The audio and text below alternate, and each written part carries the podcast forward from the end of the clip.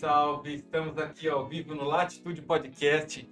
Eu, Marco Rodrigues, e ao meu lado, o Sensei Ilan. É isso aí, galera. Boa. Sejam todos bem-vindos, boa noite, ao, é, sejam bem-vindos ao Latitude Podcast, uma boa noite, né, e uma boa tarde para quem está aí no Brasil. Gostaria de aproveitar a oportunidade aqui para pedir para você que está aí se inscrever no canal, se inscrever no Spotify, em todas as nossas mídias sociais, que isso dá uma moral para a gente continuar com o nosso trabalho aqui, né?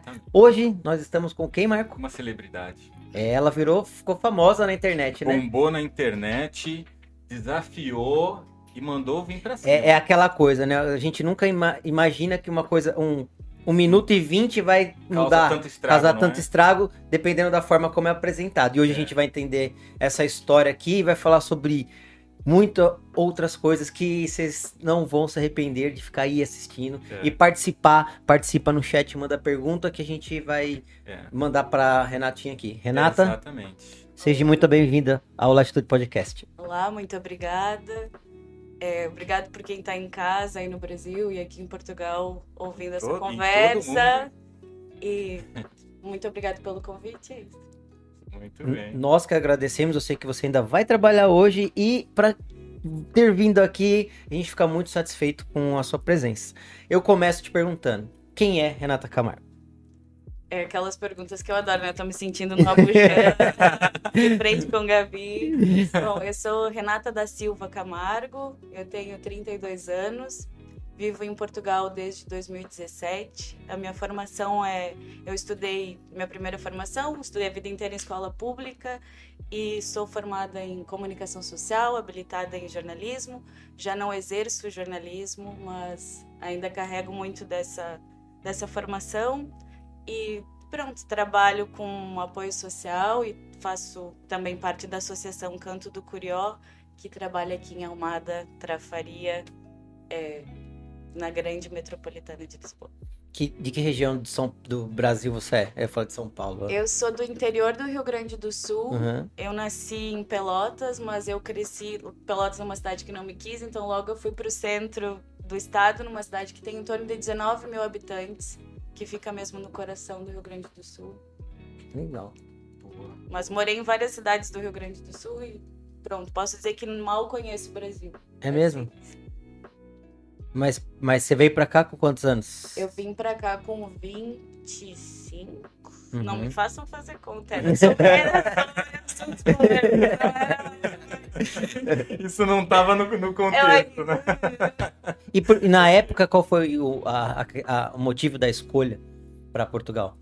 Por que, que eu vim Porque pra... nessa época o Brasil já não, não, não se encontrava, talvez, na, situação. na situação que se encontra na maioria das Mas pessoas que vêm para cá. Mas já tinha fortes indícios, assim. Já uhum. tinha fortes indícios. É, vários motivos me trouxeram para cá, entre eles ter uma pessoa duas pessoas que já viviam aqui, que eu tinha uma, uma, uma proximidade, ainda é, nutro muito afeto por essas pessoas. O fato de já estar tá sem uma. Já, eu exercia o jornalismo no Brasil e não tinha assim uma. Olhei o mercado, o mercado de trabalho no Brasil para o jornalismo já não me satisfazia, não tinha ali muito para onde correr. Uhum. Já tinha trabalhado três anos com televisão, já tinha chegado num posto de coordenação, então tipo, o mercado já, o jornalismo já não me alimentava muito aquele sonho de desenvolver. Então fui sonhar com outra coisa e aí resolvi vir para cá, ver o que que tava, o que que ia acontecer e tô aqui até hoje, seis anos. e foi assim. Você tá tá se sentindo mais confortável em Portugal? Como que você se vê hoje aqui? É, em termos eu... de qualidade de vida. Uhum. Cara, vai, é assim. Imigrar é aquela coisa que te tira da zona de conforto. Então, se eu encontro um conforto, a distância da família é sempre um desconforto. Então, é sempre um, um dois pesos e duas medidas. É, não digo que, que não me sinta confortável aqui, mas eu acho que Portugal, nesse momento, está mais desconfortável do que quando eu cheguei. Também pela aquela coisa da ilusão de tu vir para um país, tu atravessa um oceano, tu pega um metro. Eu venho numa cidade que não tinha autocarro, não tinha ônibus para ir para a escola e na faculdade a gente teve que fazer greve para ter ônibus nos horários que nos, nos serviam. Então eu cheguei aqui, tinha metro, tinha barco, tinha avião. Eu, nossa, tipo, tem um vislumbre. É, de conhecer poucas cidades com esse porte de Lisboa uhum. e, e Almada, enfim, toda essa região. Mas quando tu vive e começa a sentir as coisas, como funciona mesmo um país, e um país como Portugal, acaba que esse conforto vai Diminui. diminuindo. é natural, né? É natural. quanto mais a é gente mexe, mais as coisas vão aparecendo. E né? quanto mais a gente conhece, Exato. mais essas coisas vão aparecendo. Uhum. E mesmo, mesmo você encontrando essas, essas situações menos confortáveis para você, é, você mesmo assim acha que, comparando com o que você tinha no Brasil, é, mesmo assim, é algo que você pensaria em, por acaso, voltar para o Brasil por conta dessa situação menos confortável hoje? Não, eu acho que nesse momento eu não voltaria para o Brasil, assim, de, em definitivo, como para morar, para voltar a tentar estabelecer alguma coisa lá, mas não descarto essa hipótese de algum momento ou ir para outro país ou ou voltar para o Brasil ou em alguma necessidade a partir do momento que a minha família realmente precisar de mim, tipo amanhã eu tô lá. Não não descarto essa possibilidade como um todo mas eu não, não vislumbro isso ainda, não tão cedo. É, por que, que eu tô te perguntando isso? Porque, obviamente, quando você tava lá na Câmara e falou e, e tava ali naquela situação acalorosa, eu tenho certeza que na internet muita gente falou assim: ah, não tá, não tá. País. Volta pro seu... É a frase, né? Essa, é, jargão, é, essa né? é a frase que a gente é escuta. Que... É volta, volta pro seu país. Volta pro volta pra tua terra. Volta pra tua terra. É, então, é, é isso ah, talvez as pessoas não entendem muito bem, né? E talvez usam essa frase de uma forma muito é, agressiva, né? Como se isso fosse, assim, agredir também, né? Porque na não, verdade a gente está muito consciente do que a gente faz. Sim, mas tem pessoas que acabam sendo é, sentem essa palavra, né? Uma, é, depende da, da, da, da, forma como a pessoa tá no momento que ela tá aqui em Portugal, ela, ela, ela sente, isso machuca. Para algumas pessoas, não. Quem tá forte de mente, sabendo os objetivos e, e tudo, tudo bem, mas tem pessoa que, que se abala. É, mas o Volta para tua Terra é uma coisa é um pouco irônico, sabe? Eu vi isso aqui. Eu sinto essa ironia, porque ao mesmo tempo que todas as notícias dizem que a mão de obra está escassa, que é preciso vir imigração, que os índices de natalidade estão super baixos no país. Então, os imigrantes que vêm para cá ajudam a alimentar essa estrutura, ao mesmo tempo ouvem quando não agrada, quando não se comporta, ou quando não obedece essas regras, é tipo volta para tua casa, não te gostei aqui. É tchau. Não fa... Na minha cabeça, o Volta para Tua Terra é emblemático porque não faz sentido, sabe? Não faz sentido alguém desejar que eu não esteja ou que nós não estejamos onde a gente quer estar, seja. Sim, sim. Seja, e, e, e seja essa... dentro dessas estruturas como for. E essa necessidade, ela se faz presente porque o povo português jovem hoje e outros, eles não se sentem satisfeitos aqui e migram para outros países melhores na Europa para trabalhar, para fazer, e por isso que existe essa escassez. Eu vi um, uma pessoa, um português, falando sobre isso, que o português também é um povo migratório que migra para outros países procurando um lugar melhor. Sim. E é, é assim, é o ciclo, né? É, mas acho que as pessoas que soltam esse tipo de frase são pessoas que não têm essa visão, né? Com certeza. Que não conseguem enxergar o, o, o, o que tem dentro da sua própria casa, que é o seu país. Porque se a pessoa vê que os portugueses, o jovem, vão para outros países da Europa ou até mesmo para América, é, isso não faz nenhum sentido em dizer volta para sua terra. É. Nenhum sentido, porque você está da mesma forma que você está agredindo uma pessoa que acaba de chegar, né, um imigrante, você também está agredindo um próprio, uma própria pessoa do seu país, da sua nacionalidade, da sua nacionalidade porque isso é, é natural. O português faz isso muito bem e então acho que a agressão não é só com quem chega, é com quem também vai, né? E com quem tá aqui há muito tempo, porque quem diz que essa terra não é minha? Sim. Quem que me disse isso que viu em algum lugar que eu não tenho direito de estar nessa terra? Ou um direito adquirido de já estar tá aqui há mais de cinco anos e, e não agora, mas daqui a um ano Sim. conseguir dar entrada numa cidadania?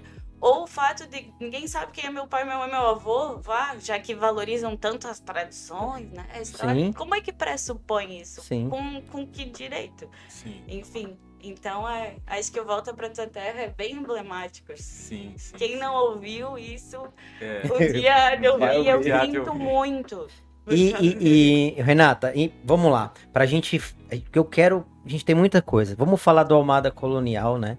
Da, da, daquela situação que houve na Câmara Municipal aqui de Almada, que é o local onde é situado o estúdio. Então, é, ela estava aqui pertinho de nós. É, o que aconteceu, o que você estava fazendo lá, o porquê a, a, a presidente da, da sessão ela se incomodou tanto com essa palavra. Explica pra gente entender, para quem tá assistindo, ter o contexto verídico e real da, da, da situação, por favor. Tá bem. É, se eu me alugar, pode me interromper, Não, porque. A gente pode ali fazer umas perguntas. Okay, eu tendo a ser prolixa quando é, também seja esse o assunto. Sim, é aqui pertinho, porque é uma estação de metro antes daqui. Eu passei pelo prédio, daí daquele déjà vu, tipo. Ah, foi aqui. Isso agora... é. Antes de você começar, eu queria dizer que a presidente da Câmara foi convidada para vir aqui no podcast. Ela ainda não se manifestou, mas o convite está feito, né, é, presidente da Câmara? A sua colega ela veio e vai contar a história. É. Sim, eu, mas eu também convidei ela para dialogar durante aquela sessão e, eu ob, obviamente, gente, comigo ela sabe. disse que não quer mais palavras.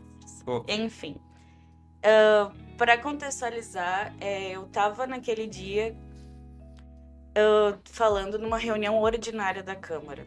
O que, isso significa? Significa que a reunião ordinária é a presidente da Câmara, no caso a Inês Medeiros, do Partido Socialista, quem tem o direito e quem preside a reunião. Então, ela pode cortar o microfone, ela é quem calcula os tempos, claro, com o apoio dos secretários, enfim. E ela que assina e elabora a ata final. Nas assembleias municipais, é, existem existe o presidente da Assembleia Municipal e então ela não tem o direito de cortar o microfone, que foram as outras sessões em que eu também participei.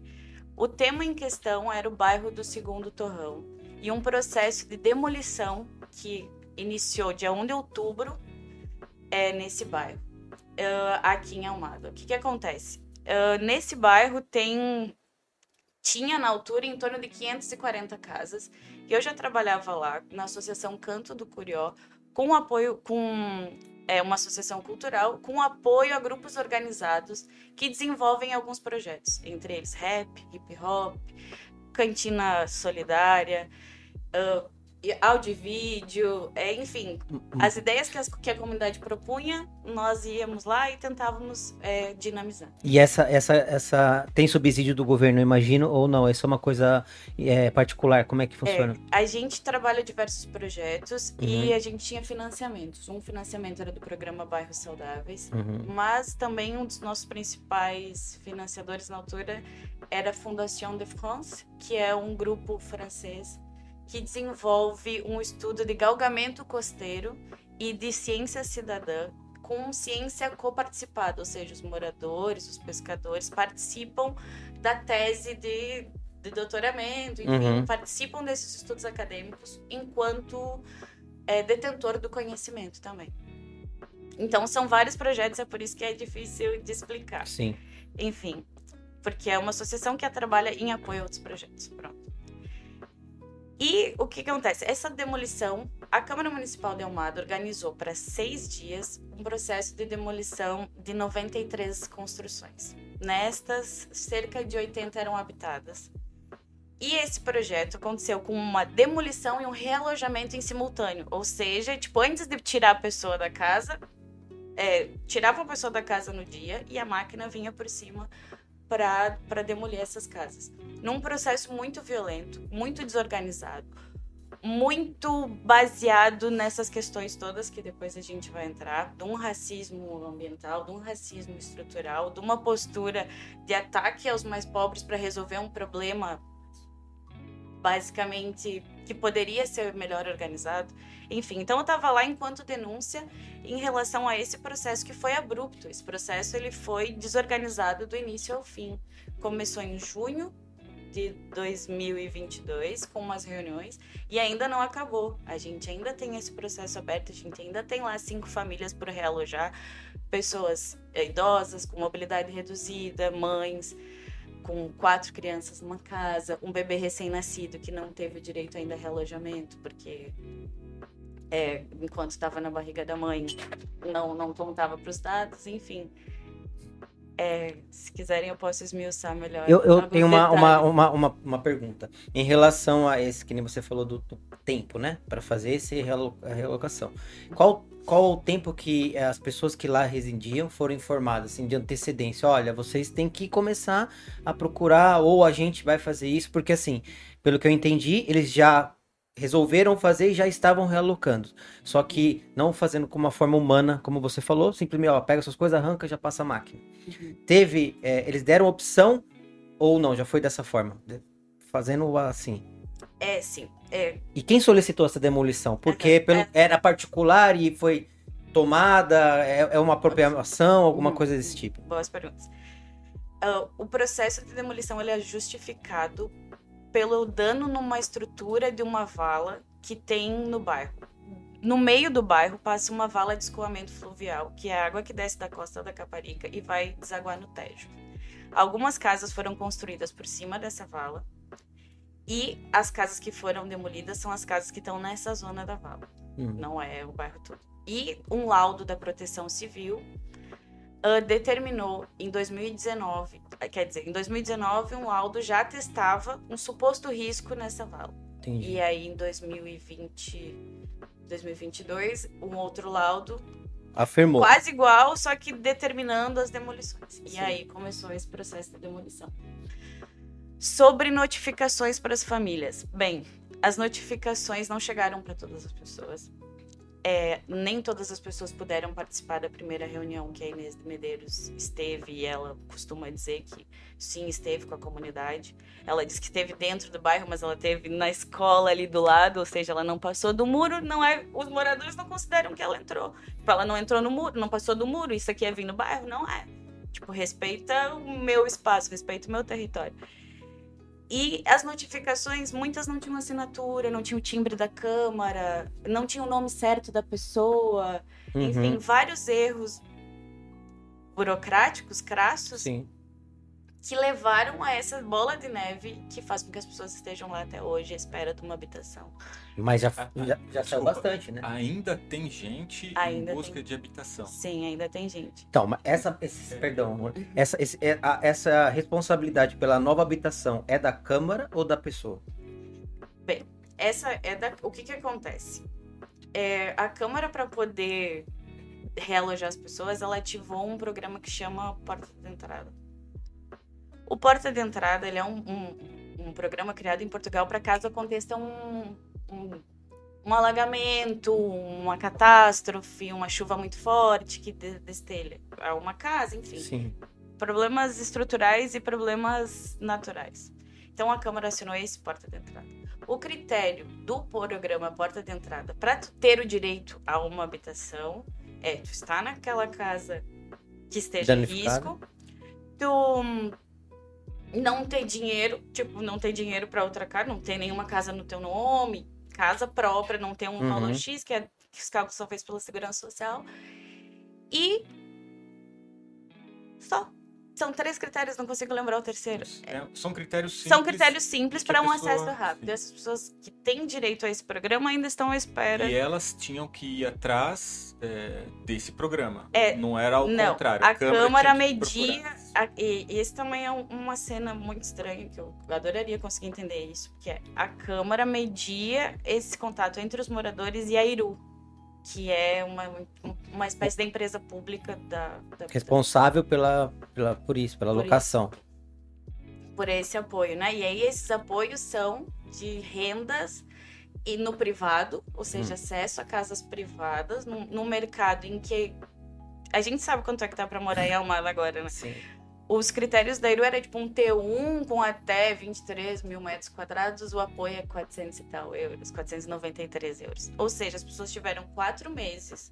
As que foram notificadas, vá, no melhor hipótese, foram notificadas, tiveram quatro meses para encontrar um imóvel no mercado imobiliário que não existe.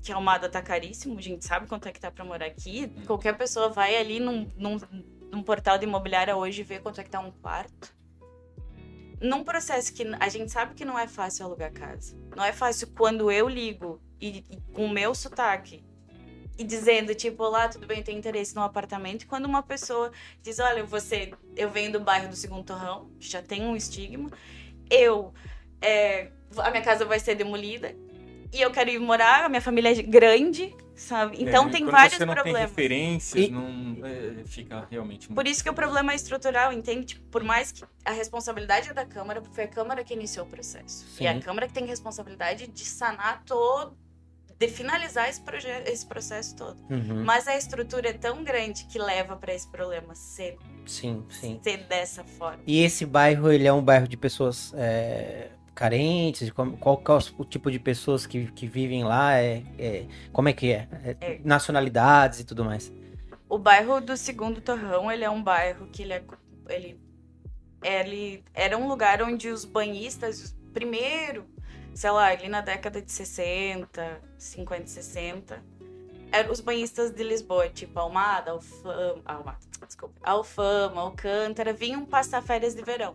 Hum, Então, e se eu tiver errado e tiver algum trafarência, algum, alguma pessoa do segundo torrão, pode me corrigir, tá, tá à vontade. E começaram, então, esses, essa galera que não tinha muitas condições em Lisboa. E primeiro vinha passar férias aqui. sim. Depois começou a não ter mais condições de ficar tão bem assim no centro de Lisboa. Achou um lugar ali. Um lugar ótimo. é, na Trafaria, perto de Lisboa, perto de Almada, enfim. Começaram a construir as primeiras casas, aí os primeiros começaram a, a construir, passar do verão, passar o inverno todo. E aos poucos, então essas pessoas foram construindo as casas e arrumando os apetrechos de pesca, os barracões de pesca, Uhum. como casa e começaram a morar ali o ano todo. Ah, tem também no YouTube um documentário que chama Vida das Margens, que foi produzido com o pessoal lá do bairro, feito tudo com telemóvel, no- entrevistamos legal. essas senhoras, então se quiser ver, tem no YouTube Vida das Margens. Igual a gente aqui, bem simples. É. e, enfim, e depois vieram os retornados, que na, quando foi acabando a guerra, a- quando acabou a guerra da libertação, guerra das colônias, muita gente voltou para Portugal e tem o que chama os retornados. Essa galera também não tinha muito para onde morar nessa, nessa região, não tinha muito para onde voltar. Muitos que já tinham a família ali ocuparam esses terrenos, construíram as próprias casas, ou seja, tinha casas ali com 70 e tal anos que o senhor que construiu estava ali com a mão calejada de ter Aham. construído aquela casa. A filha estava ali com todas as memórias que o pai construiu. E depois, a partir dos anos 90, final dos anos 80, começaram os primeiros imigrantes africanos. Então, é uma população que tem muitos imigrantes angolanos, cabo-verdianos, guinenses e São Tomé e Príncipe também. É, tem essas pessoas Essa- que essa- vivem lá. Sim. Sim. É, hum, É, é, é uma história, mas é uma história de qualquer forma que foi mal estruturada. No, pelo menos, desculpe, mas é, as coisas correram mal no começo e tudo que corre mal no começo vai terminar mal. É, talvez naquela altura não se sabia, talvez não, obviamente nunca, nunca soube, agora se descobriu há dois, três anos atrás de que ali tinha uma vala e que isso poderia colocar em risco aquela população. Lá, 20, 30 anos atrás, foram construindo, construindo, construindo e chega uma hora que a bomba estoura. É, Esse tipo de situação que ocorreu hoje poderia ser evitada lá no começo, na sua opinião? Eu acho que essa eu acho que a gente trabalha e hoje tem que pensar num mundo em que a gente consiga evitar essas coisas, porque senão nós todos estamos lixados. Tipo, a, a Alcântara inteira é oca por baixo. Imagina a gente começar um processo desses aqui do outro lado do rio, num- onde toda a gente vê, onde passa o comboio, onde tá céu aberto. boa. É, o bairro Recentemente estourou uma conduta aqui mesmo em Almada, pertíssimo da câmara, aqui descendo a Rua do Cristo. Uhum. Alagou tudo. Isso poderia ter acontecido lá. poderia ter acontecido, poderia ter acontecido na Baixa Chiado. Vai demolir aquelas lojas da Baixa Chiado, caso aconteça um dano na estrutura. E ainda sobre o risco, esse risco da vala, é uma coisa que eu tenho mu- muito cuidado para falar, porque eu não sou engenheira, Uhum. eu não sou oceanógrafa, eu não sou nada disso. Mas, levando em conta que o, o estudo, o estudo não, porque não foi um estudo que também não tem base científica, mas a, o relatório, o parecer da proteção civil não tem a composição da vala, não tem elementos o suficiente para que seja considerado um estudo um risco, um alto risco. Um alto risco, porque a gente trabalha, a gente trabalha e, e, e, está estudando essa questão do que é outra questão, né, que é o galgamento costeiro, ou seja, o quanto a, o mar pode comer bairro, porque essa foi uma pergunta feita pelos próprios moradores em 2014, através de umas dinâmicas nesse processo de ciência cidadã, de achar um problema científico para unir o, as, os cientistas e os moradores. Então, essa preocupação talvez não pudesse ser prevista há tanto tempo, mas já há algum tempo os próprios moradores querem respostas para essa questão. Uhum. Os próprios moradores têm interesse nisso. Tanto que, que esse, na questão do Vida das Margens, tem uma senhora que fala: Ah, eu vim para cá em 91 e desde que eu vim para cá vão acabar com o bairro. A vala vai cair. Eu tenho medo, o mar vai subir. Quando, então, quando esse medo diz... já existia. Então, se aquelas pessoas já sabiam antes do problema e tentaram comunicar, a responsabilidade também já não é mais delas, sabe? Sim, que estão ali sobrevivendo. Quando você diz vala, vala é um rio? Um... É... é... não, porque eu, pra mim vala é, é isso aqui, barro e água, Sim. mas não é esse o contexto, né? É outra coisa. Eu brinco com a galera lá, é. com, com, o pessoal lá no bairro que eu falo que pra, pra mim jogar na vala é tipo morrer, né? Que é o que acontece, sei lá, joga, sim, joga sim. na vala, não sei. É, pra nós brasileiros essa é uma expressão estranha, tipo, foi parar na vala. A vala é uma estrutura de cimento que ela tem dois por dois, dois metros e dois, assim. Eu tenho fotos ali, depois uhum. posso te mostrar. E é um, tipo, assim, ah, tem os tubos, é um, só que é os nossos é um, quadrado, são redondos. é, um duto, um duto, sim. Ei, tubo quadrado. No Brasil, no, Brasil, no Brasil tinha isso, existia isso. É, é, eles fazem, é, quando eles fazem aonde você mora, aonde você morava, da, do Maravite pro, pro clube japonês, tinha uma estrutura dessa. Uhum que era é, desse jeito. É, é, escoamento, é. Ah, entendi. Agora, tem, tem, agora a galera do Brasil sabe o que é vale. É aquele negócio, entendi. É bola, bola quadrada. É, é o tubo quadrado. essa ficou, essa vai ficar. É o tubo quadrado. É o tubo... Mas, por que ela ficou tão ofendida com a Almada Colonial? Essa é a pergunta que acho que todo mundo quer saber.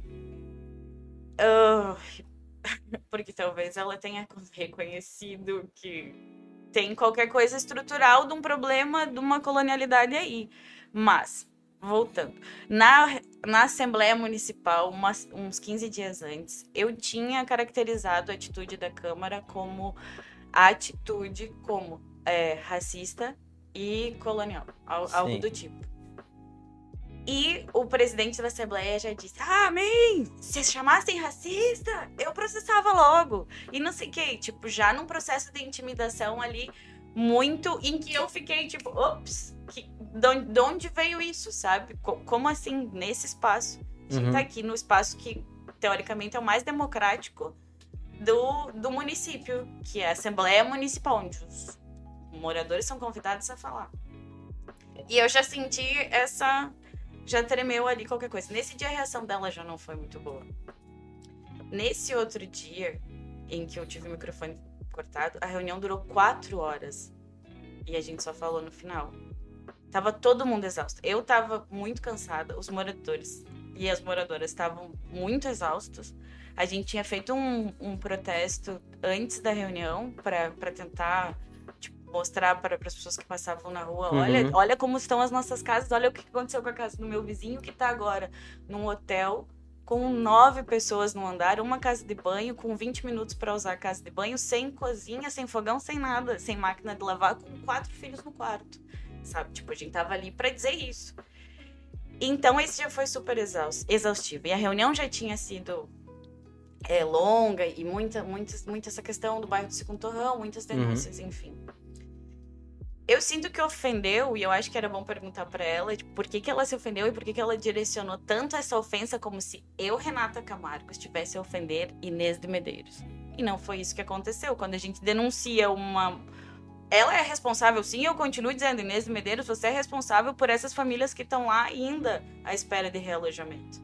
Não é sobre isso. Mas quando eu considero uma atitude racista, uma atitude colonial, a gente tá falando de uma coisa que que eu não quero usar muitos palavrões, mas que é essa colonialidade, que é essa herança colonial, que ela diz que se livrou toda, mas que que estruturam todas as nossas relações, que estruturam todo o processo de imigração, desde o dia que a gente põe o pé aqui até o dia que a gente vai ligar para um apartamento e não querem nos alugar, desde as pequenas agressões como volta para tua terra, quanto a questão deles estarem lá dentro de um gabinete e naquela sessão afirmar para a opinião pública que os moradores do segundo torrão estavam melhores do que estavam antes, sendo que na noite anterior eu tinha visitado esse hostel que eu acabei de falar e estava chovendo na cama dos moradores, entende? Tipo, eu fico tocada de falar desse assunto porque as pessoas que estavam lá não estavam bem.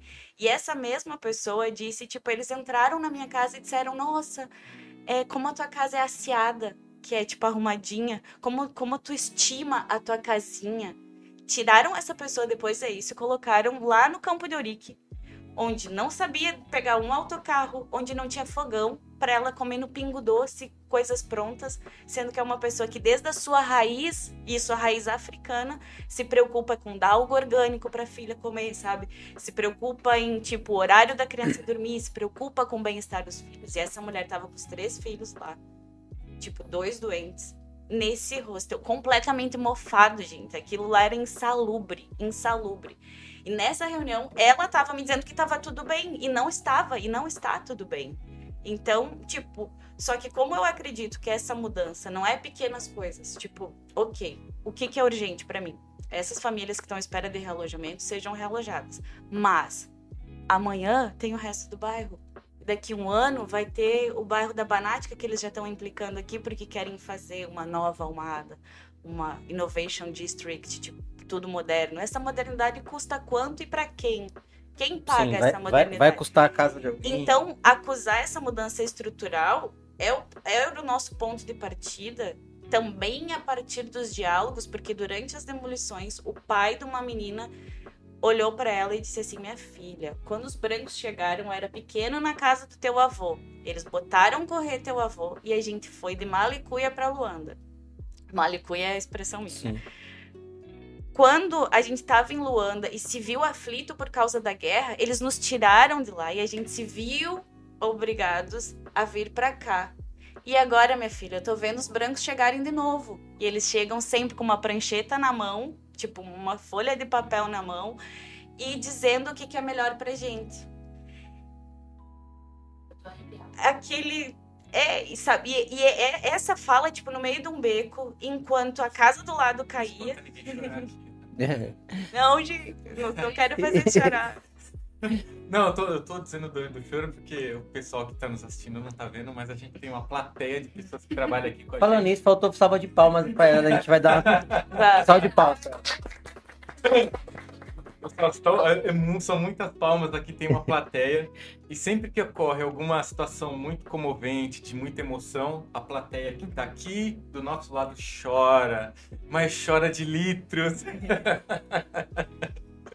É, eu, eu, Esse choro é bem-vindo. Pronto, é só pra. Esse é bem-vindo. É, é, é, é, você, um pouco mais, você para pra pensar, é, é, pesado. Não, pra pesar o clima, se vocês querem, esse eu. Não, mas assim, é, é, é, muito. É comovente. É, eu acho que as pessoas que, que assistiram aquele um minuto e pouco do seu vídeo não estavam percebendo o que você queria dizer, é, de quem você queria chamar a atenção e o seu propósito. E eu acho que o que você falou agora está muito claro. É, e para mim, uma pessoa estrangeira, uma brasileira que vem para um país e tenta dar o seu melhor, entregar coisas que, que vai engrandecer, que vai fazer o país diferente, é, eu acho que é, você merece mesmo uma salva de palmas de novo, porque,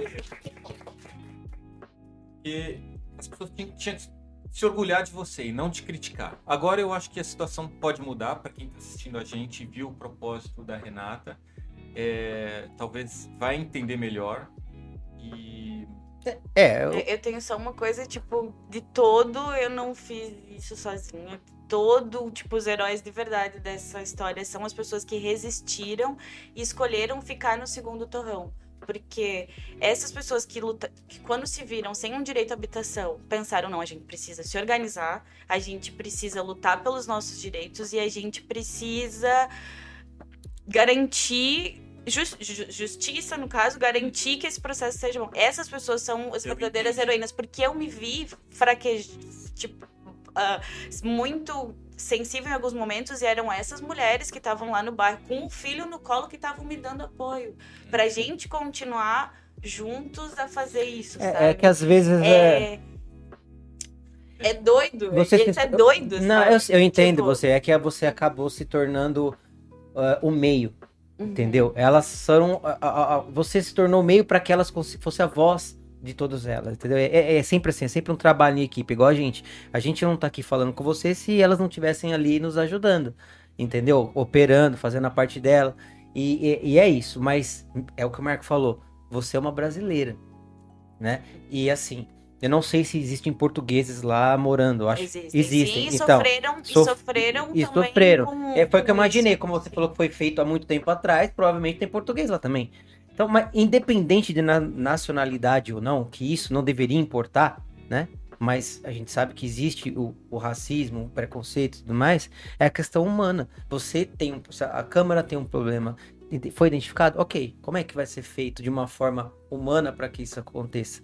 E é, é triste, é comovente. Eu queria, eu fui procurar o que, que era colonial ao, ao pé da letra. Eu vou falar o que, que é e eu vou deixar para que cada um reflita se a palavra foi bem colocada ou não pela Renata. Né? O que, que é o colonialismo? É a política de exercer o controle ou autoridade sobre o território ocupado, administrado por um grupo de indivíduos com poder militar ou representantes de um governo de um país, ou qual esse território não pertencia, contra a vontade dos seus habitantes, que muitas vezes são desapossados de partes dos seus bens, como terra arável ou de pastagem, ou eventuais direitos políticos que detinham.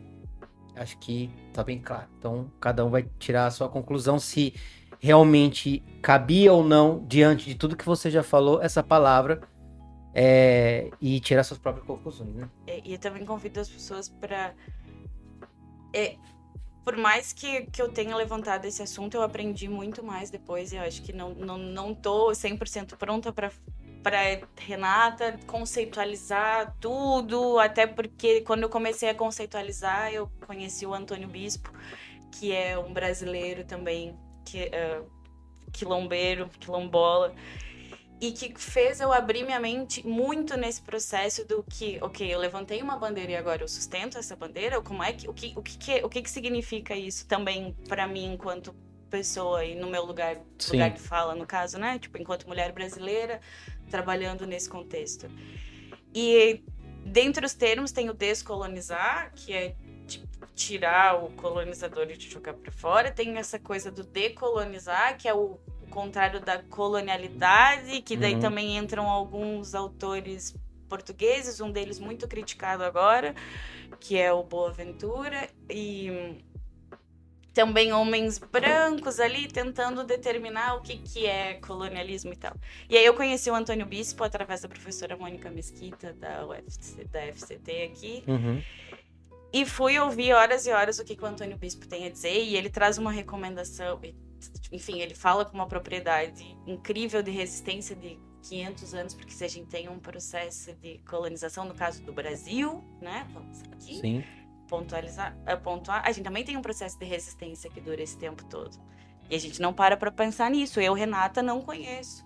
Conheço muito pouco e tive contatos através dos processos de economia solidária no Brasil, cooperativismo, enfim, do, dos movimentos populares.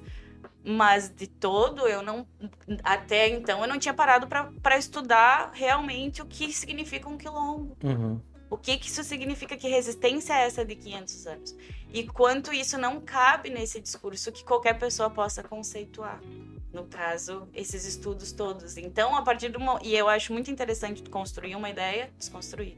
E ali aprender e depois desaprender. Então, também eu digo para escutar o Antônio Bis, porque ele fala que a gente não vai descolonizar, a gente não vai decolonizar, a gente vai contracolonizar. Uhum. E contracolonizar não é um conceito, é uma atitude.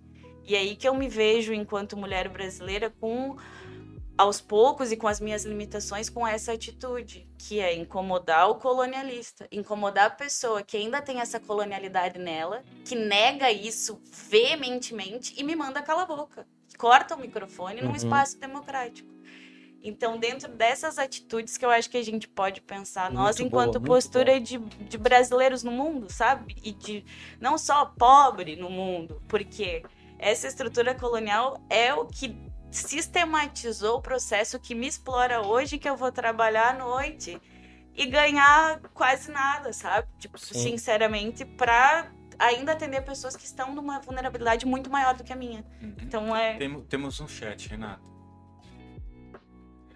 Calma aí que ela tá se produzindo. É, é, é muito, foi muito profundo, né? Esse, esse, acho que foi o mais é, cabeça calor, de todos aqui. Né? É. Não, é legal, é bacana. É, assim, um dos motivos de eu, Marco, a gente ter o podcast é exatamente aprender, conhecer e dar voz para pessoas que têm é, um propósito, têm um objetivo, entendeu? É, isso não é o nosso, mas conhecer o propósito de alguém e, e saber o porquê é, é bacana.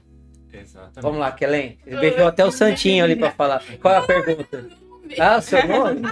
É que eu já tava com a mão assim. Então. É, boa noite. Olá, boa noite. Eu me perguntou. Olá, boa noite. Existe uma, uma forma de ajudar essas pessoas com doações? Abaixo assinado, alguma coisa assim? Para ajudar essas pessoas do. Ok, para ajudar as pessoas do segundo ramo. Eu sempre convido quem quer ajudar, tipo, prim, uh, conseguir marcar se tiver um tempo para ir lá, eu acho interessante. Primeiro, porque os meus olhos já estão. Às vezes eu me preocupo com isso porque é, são tantos dias de escombros que a gente, a gente, entra no bairro, é na beira de uma praia, tu vê Lisboa, é um lugar muito bonito.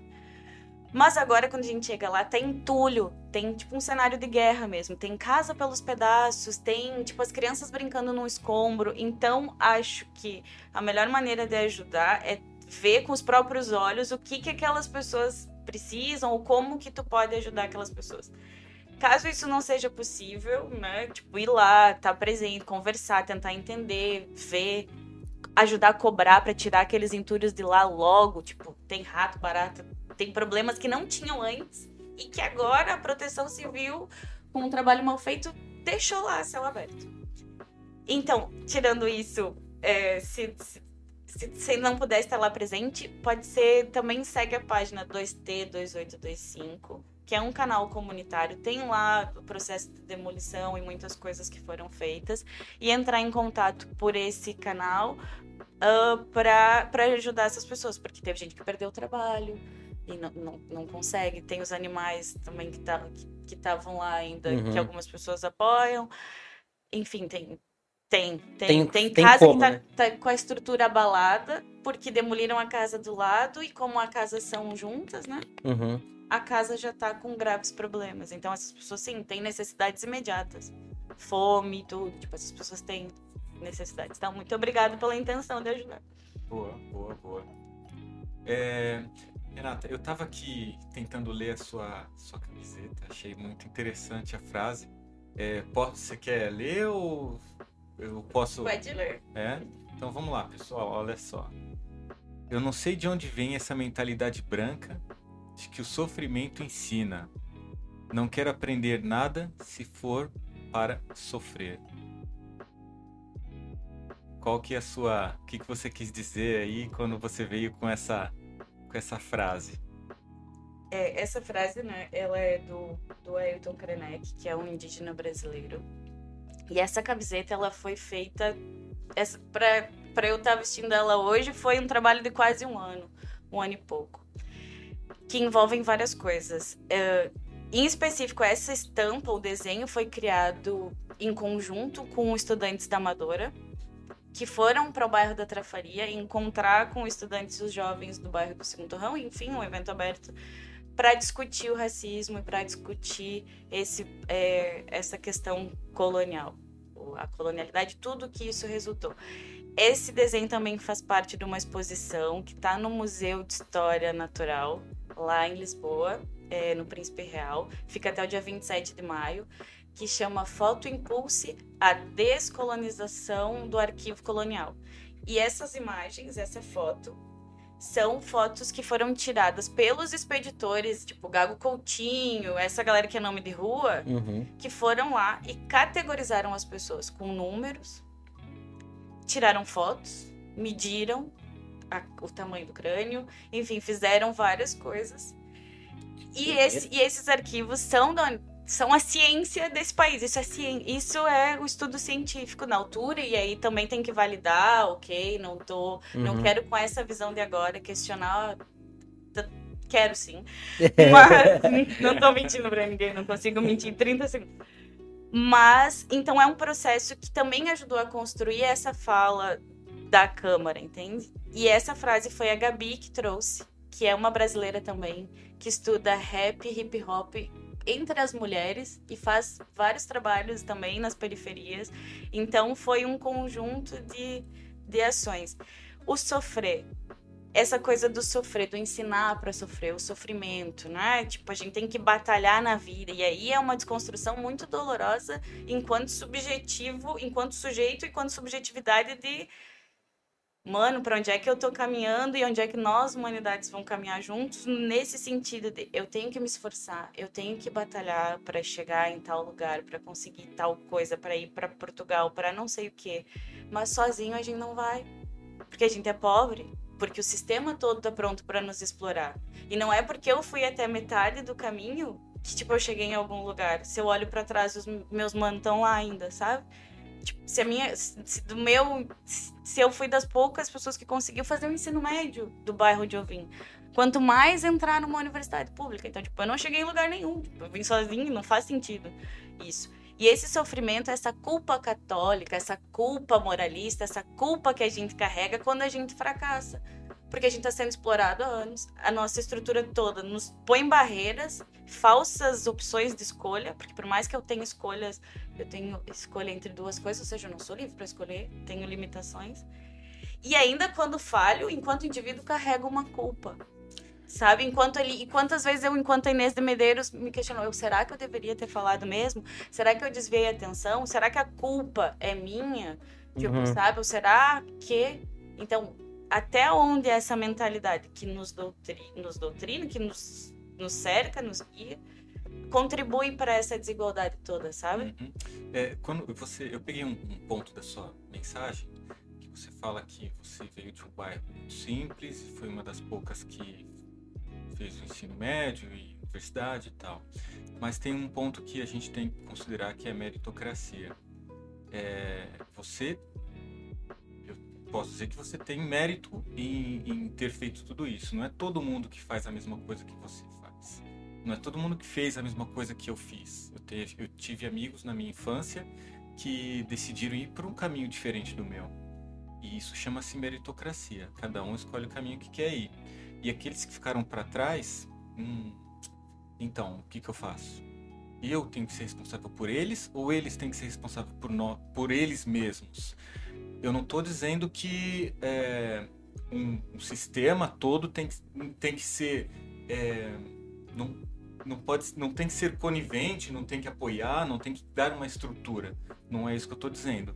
É que, mesmo em países ricos, muito ricos, a meritocracia ela tá lá ainda, as pessoas estão lá e nem todo mundo corre atrás dos seus objetivos, dos seus sonhos e fazem valer a pena. E isso também é muito de pessoa para pessoa. Você não concorda? Não concordo.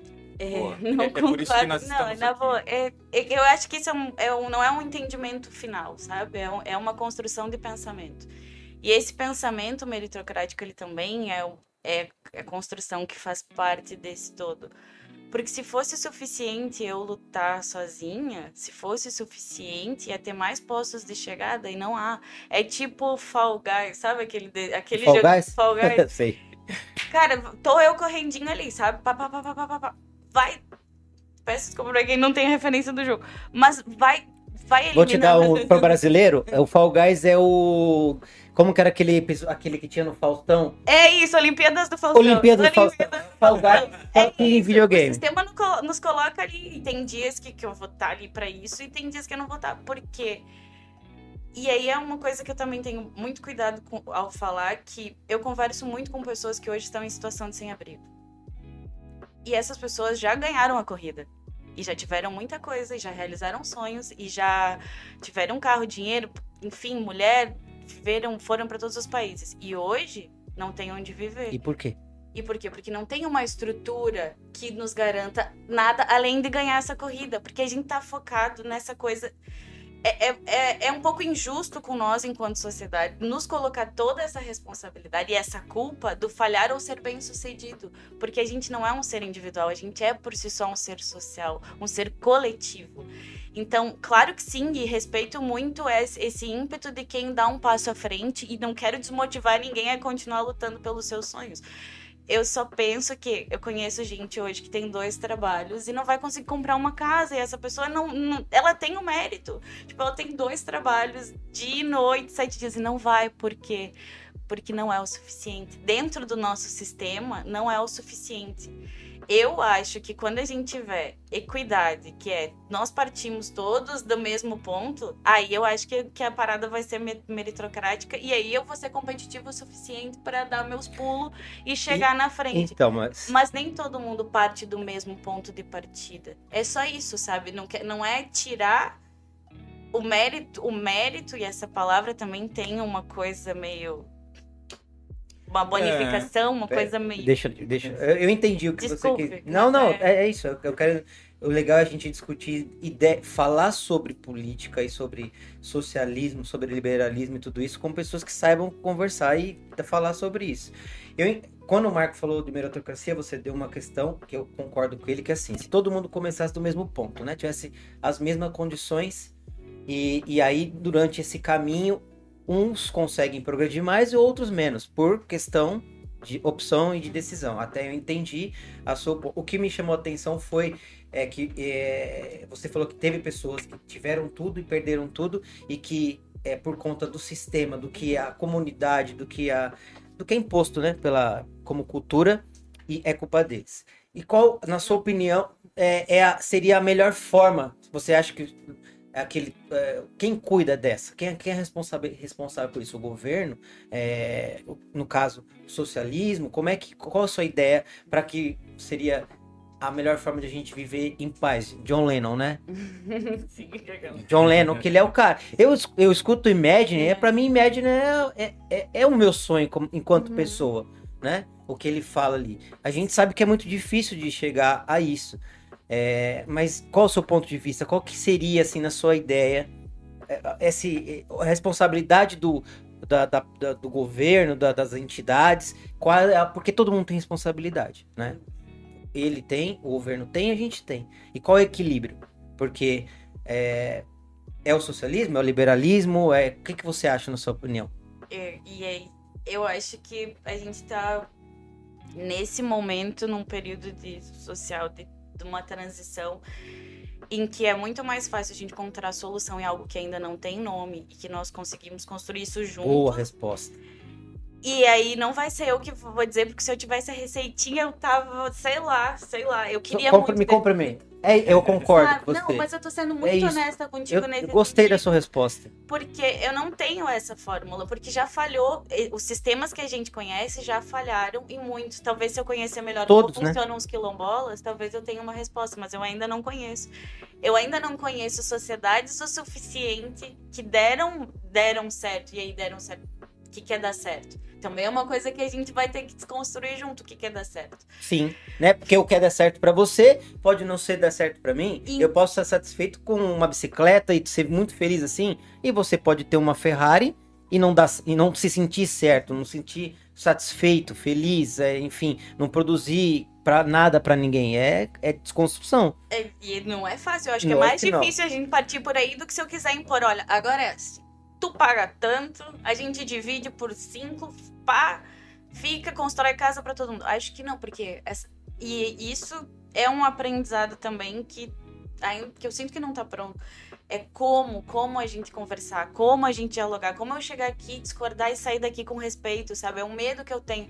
Como não ser cancelada, sabe? De falar um, falar o redondo quadrado ali, não vir mil engenheiros na nossa cabeça, engenheiros ali tentando, não, quer discutir, vai, não sabe métrica. não, não sei. É, é, quero ter o direito de discutir isso, ouvir, errar, pedir desculpa e, e continuar caminhando, não sei. Tem um sabe? Objetivo em comum para todos, né? Eu acho que é o que falta. Eu vou usar duas, para não falar que eu sou partidário, vou usar duas situações da- no- do nosso país. O Lula veio para a Europa, gastou 93 mil para ficar hospedado aqui. 93 mil poderia se tornar coisas para as pessoas carentes. O xarope do Bolsonaro, na época da pandemia, fez o que fez, não tomou vacina, falou. E, e- em nenhum momento o cara parou e se colocou no lugar dele e falou: quem eu sou? A quem eu influencio? O que eu tô aqui para fazer? Que é esse equilíbrio, né? A pessoa que tá no poder ali, independente da, do- da, da sigla que ela usa, ela tem um objetivo: fazer com que a sociedade seja melhor. E, e- e isso eu acho que é o grande impasse do Brasil. O Brasil tá do jeito que tá, porque existe o povo da esquerda, o povo da direita, o do centrão é aquele malandro. É o malandro, né? É o bom à praça. Ah, aquele ali me favoreceu, eu vou coisa. E ninguém, ninguém naquele cenário todo, e não digo só Brasil, eu acho que Portugal é a mesma coisa. Portugal acho que é até pior ainda do que o Brasil nessa questão. E, e ninguém se, se preocupa com, com o povo, né? Com a, com a classe. Aí existe realmente essa grande diferença e a gente se, tá ali ralando, sobrevivendo, né? É por isso que eu digo que esse problema é estrutural. Teve uma das publicações que saíram nessa página do ST e que estão lá para tipo, como denúncia desse racismo estrutural, que é racismo estrutural, depois também agora o racismo institucional, que são do- dois conceitos que estão dialogando. A gente colocou como todos os vereadores da Câmara, elei, da Câmara eleito são Uhum. brancos. E tá lá a imagem. Aqui? A- Não, Aqui em Almada aqui em Amado, tá. todos, enfim, são né, brancos. Da esquerda para a extrema esquerda. Todos são brancos. A gente colocou isso, re- teve reações. Como assim? Tipo, sabe? A gente tava do seu lado. E agora Uhum. tá dizendo que não tá, nos equiparou. Porque quando a gente vai discutindo dentro desse sistema, esse sistema já tá predeterminado, já tá predeterminado com esse pensamento de branquitude que a gente, que a gente costuma dizer. Sim. Isso já tá. Então, nós discutirmos dentro desse sistema uma alternativa é chover no molhado. E aí, o Antônio Bispo é mais uma pessoa para se ouvir o que, que ele tem para dizer que, que pode nos unir nesse sentido, sabe? Porque a gente tá atacando uns aos outros, mas o monstro é outro. O monstro é maior. E aí, Uhum. que, que, que volta é essa que trabalhador tá dando contra trabalhador? E por que, que eu, Renata, não consigo conversar hoje com um trabalhador sobre política? Porque tá. tá fanático, porque ultrapassou o senso racional e já foi para dentro do- de uma questão emocional. Por que, que a verdade já não importa mais? O que, que é essa pós-verdade, né? Que tá aqui o azul e o preto. Pra ti é azul, pra mim é preto. Tem o fato. E tenho, ok, eu enxergo, sou daltônico, as exceções. Mas por que, que a gente parou de conseguir discutir isso? Sim. Sabe? Eu tenho uma opinião sobre isso. Você tem alguma pergunta? É, não, eu tenho um, um comentário. É, bom, for não nega, né? Sou família negra. Meu pai morou num cortiço quando era jovem. O pai dele, ele com menos de 18 anos, ficou morando em São Paulo, enquanto o pai dele foi para Brasília, construir Brasília. É, Bom, negro em São Paulo, naquela época não se falava, não se falava, né? O racismo era latente, né? É, você imagine o que, que meu pai não passou. Mas é, aí vem a história da meritocracia. Eu gosto de falar e eu vou falar sempre. Meu pai não se rendeu a coisas que estavam acontecendo lá no Curtiço, onde- ele morou. Meu pai foi ler, foi estudar, se envolveu com pessoas boas. E meu pai se reformou como tenente da Polícia Militar e criou eu e meus dois irmãos num bairro. Não sei, vou deixar para quem me conhece dizer se era bom ou se era ruim. Na época que ele fez, era um bairro muito bom. Hoje não tá nessa, mas era muito bom. É. E, e aí o que, que aconteceu? É, com a educação que meu pai me deu e que minha mãe me deu, saiu a minha estrutura mental, os meus princípios.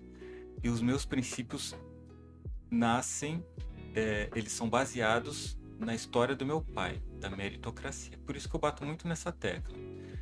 É, essa história, uma coisa que mexe muito comigo é quando as pessoas falam o, ah, o negro, o branco, o cinza, o rosa. Para mim isso não existe. Eu sou o Marco, entendeu? E quando as pessoas falam de cota, também não existe. Eu continuo sendo o Marco.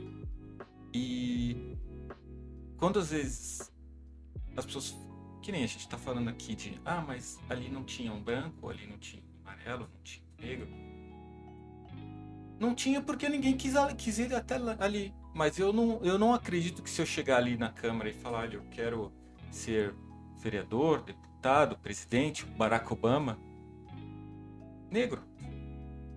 Nada impede. A nossa cor não impede de fazer nada. A minha cor não me impediu de trabalhar na empresa que eu trabalho.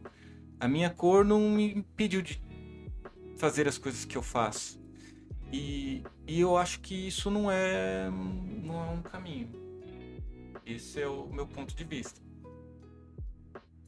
E uma das coisas que aconteceu um tempo atrás no Brasil foi de criar cotas para tudo. Cota para negro, cota para rosa, cota para índio, cota para aquilo.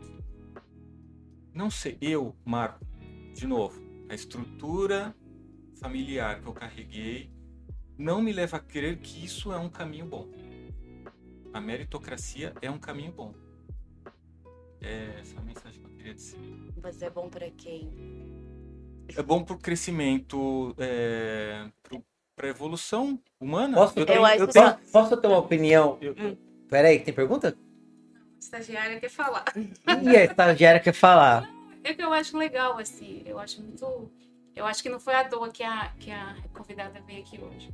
Porque é, quando eu cheguei aqui, eu, eu, eu sempre fui dividida. E eu acho que está um saco o branco. Eu acho que essa frase sua aí tá perfeita. A partir do momento que tirasse essa mentalidade branca. Eu acho que assim, eu não sei de onde eu venho com essa mentalidade de que o sofrimento ensina. Eu não quero aprender se for para sofrer. Por quê? A gente está tão polarizado, tão polarizado, que a gente deixou de ver o que, que é humano é branco, é não sei o quê, aí não sei. Eu já, eu já olho para você é como se fosse assim, eu já te, eu já é, te, te estereotipasse o que que é você por causa de, de, de do, do, time que você gosta, do porquê é, do, do quem você vota, partido isso, político, isso. Da... E você não é isso, você é um ser humano, você tem uma história. Você, você é hoje aquilo que você veio, aqueles traumas que você carrega, aquelas culpas que você carrega, sabe? E, e, e eu te entendo, por quê?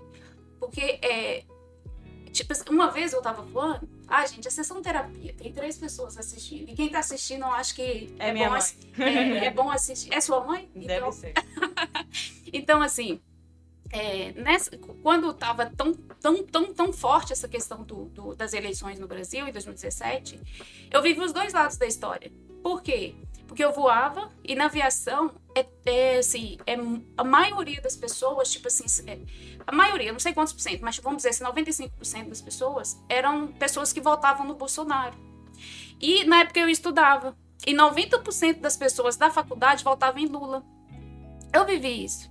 Eu saía do voo, ia pra faculdade, ia disso aqui. A minha família é um, uma metade Lula, uma metade Bolsonaro. E aí, e as pessoas ficaram, geraram tanto ódio, tanto ódio, e assim, coisa de um deixar de seguir o outro por causa de política, sabe? E aí foi. E eu comecei a ver isso. Que quando você. Você não tem que, que é, estereotipar ninguém. Quando eu vim aqui para Portugal, é, eu falo com ele, a gente, Deus sempre ensina a gente as coisas na, na nos sinais. Deus sempre coloca as, as, pessoas na vida. Deus não vai chegar para você e falar assim, eis que eu te digo. Não, não, não. Deus vai te, te, te, te é, fazer você ser outra pessoa quando você aprende a conviver, sabe? É o que eu tava falando hoje, o pessoal que vem morar comigo. Se, se hoje lá no Brasil, se eu voltar, eu não vou voltar para o Brasil a pessoa que eu vim para Portugal. Jamais. Jamais eu vou voltar, jamais. Quando eu cheguei aqui, a hora que você falou, é, mexeu muito comigo. E, primeiro, quando eu cheguei, eu fui pro, pro comboio, eu fui pedir ajuda a uma moça. Ela era indiana. Meu inglês. E eu fui pedir ajuda para ela. E ela pegou e falou assim, mas ela também não sabia. Eram duas pessoas, ela indiana que mal sabia falar inglês, eu brasileira que mal sabia falar inglês. E aí no final das contas, nós duas nos ajudamos. Na verdade, ela não sabia falar português. Não, ela falava inglês ruim e eu, e eu não sabia falar indiano e eu falava inglês ruim. As duas se ajudou. Por quê? E aí, no final das contas, as duas se ajudaram. Enfim. E aí, foi um caso que eu acho que, assim, que foi um, um grande aprendizado. E um dia eu fui tirar meu, meu NIF, eu encontrei um paquistanês que também estava perdido, eu também estava perdido. E aí, quando você olha para um paquistanês, você vê um homem bomba. Você, como pessoa, você vê um homem bomba. Por quê? Porque no Paquistão, você já vê um, você vê uma pessoa com um turbante na cabeça, o que, que ele é? Um homem bomba. E, e aí a gente começou a conversar. E o que que quando a gente tá aqui, o que que a gente é? O que que a brasileira é? Puta. A gente é puta. E aí, é, e eu conversei isso com ele, e, e, e, fomos conversando dentro do ônibus e tal, e eu falei assim, por que a gente carrega isso? Por isso que eu falo, a comunicação, a, a, a, a gente precisa comunicar. Eu preciso ouvir o outro lado, eu preciso ouvir o que você sente. E, e, logo depois eu fui ver um a gente um dia a gente teve, teve um festival lá do, do, da faculdade e aí tava. Teve um filme da Renata Ferraz. Ela é brasileira, ela encontrou um. Ela, era, ela é atriz, ela tava um bom tempo aqui, e aí ela ia fazer um filme, não sei o que, não lá, e ela ia, ia ter uma personagem puta. Ela é a diretora. E ela pegou e falou assim. Aí ela foi, foi buscando, foi buscando, e aí ela Aí falou assim: eu vou, eu vou fazer uma puta. Só que eu vou trocar de papel. A puta vai ser a diretora e eu vou ser a puta a, a, a puta dirigiu ela no filme e ela, ela foi, foi correr atrás de cliente. Ela realmente se pôs puta, ela foi pra rua. Ela não queria ser uma diretora no, no estúdio gravando, fazendo o papel de uma puta, sabe? Você fazer. E aí, enfim, foi, eu achei muito bacana esse filme. A ideia da diretora. E teve uma, uma, uma parte do filme que a. que a, a puta, a puta real, ela pegou e falou, aí a, teve uma hora, elas conversam e tal, aí a, a Renata pega e fala assim, é, eu imagino a sua dor. Ela falou assim, ai, porque eu fui garota dos programas, eu comecei a me drogar, não sei o quê, eu vim da guerra, eu era enfermeira, eu vi guerra, não sei o quê, não sei o quê, eu, eu tive que vir pra cá, vim parar aqui e comecei a, a me prostituir, não sei o quê. Aí a, a Renata, que é a diretora da vida real, virou pra ela e falou assim, é, eu imagino a sua dor. Ela falou assim, não, Renata, você não imagina, ninguém sente a dor do outro. Né? Então, assim, quando você. Ah, e, e e isso é profundo, por quê? Porque a gente julga. Só que você, você realmente não imagina a dor do outro, porque a gente imagina até onde a, a nossa imaginação vai. Porque eu não imagino morar na rua, sabe? Tipo assim, eu imagino, tipo assim, nossa, que difícil morar, ser um morador de rua. Mas eu não, eu não, Mas você pego não essa Você dor. não sentiu, é. Isso eu não sinto. Por quê? Porque eu não pego essa dor, pra mim é um ponto de realmente viver aquilo, sabe? Enfim, então eu acho que eu tô falando eu demais. Quer, eu acho que você quer dizer que as pessoas hoje em dia deixaram de ver o ser humano. Ver o ser humano. Isso. Hoje em dia, é. elas veem a raça, veem a cor, veem a, a classe Mas dinheiro. É. A questão de tudo isso não é hoje em dia. É o que a gente está discutindo aqui. Isso é uma coisa que é, foi é, instaurada na nossa sociedade, na nossa cultura, através do colonialismo, entendeu? E que está. Nós, é, é o propósito da, da, dessa discussão é mostrar para as pessoas isso. Que a gente precisa desconstruir essas ideias, achar um equilíbrio entre o. Né, tem que levar para a política, porque a política ela foi criada para tornar a nossa vida melhor, né? Para tornar é, a, a, a, a discussão, o diálogo saudável para um objetivo. E ela foi completamente distorcida com o passar do tempo. E o, o, sofrimento, quando eu vejo essa, essa frase, né? Repete pra mim, eu não consigo ler, não sei porquê, mano. Eu não consigo eu não ler. Sei, eu Lê pra mim, por favor. vem essa mentalidade é. branca é. que o sofrimento ensina. Não quero aprender nada se for, se for para sofrer. É, o que eu, o que eu assim, eu acho. É, a, quando ele fala a mentalidade branca de o sofrimento ensina. Eu, eu vou dar minha opinião em relação a isso. Eu acho que é, a mentalidade branca, eu acho que é independente disso. Eu acho que o sofrimento realmente ele ensina. O que não pode ser é instaurado dessa forma, né? Tá? A ideia de que o sofrimento não é branco ou, é, ou negro ou pardo, não. O sofrimento, a gente aprende no sofrimento. Quem tem uma mentalidade de querer evoluir, ele vai entender, seja qual for a situação, por que, que eu tô sofrendo, né? Qual o benefício e traz isso. Agora, a mentalidade sim, de que não, você tem que batalhar na vida, tem que. É que isso ac acabou sendo instaurado porque a gente tá sempre à a, a, beira da sociedade, entendeu? Mas é, é. Não pode ser dessa forma, não precisa ser dessa forma. Poderia ser diferente. Como? Com educação na escola, com igual, igualdade, com é, saúde para todos moradia, enfim, tudo isso que é esse sistema que a gente tem que achar. Eu quero fazer uma. Um, uma, uma um parênteses no que o Marco estava falando. Não sendo negro, né? E, e, e, e, você falou da meritocracia, eu concordo com você em relação a isso. Mas. É,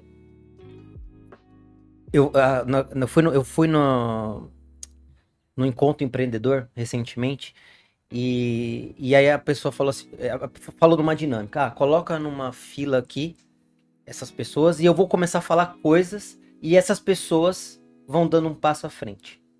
Ah, quem estudou em tal coisa, ah, vai lá. A outra, você deve conhecer isso. E o que, que, quero, que, que essa dinâmica prova? Que as pessoas que têm mais condição, elas acabam sendo privilegiadas, certo?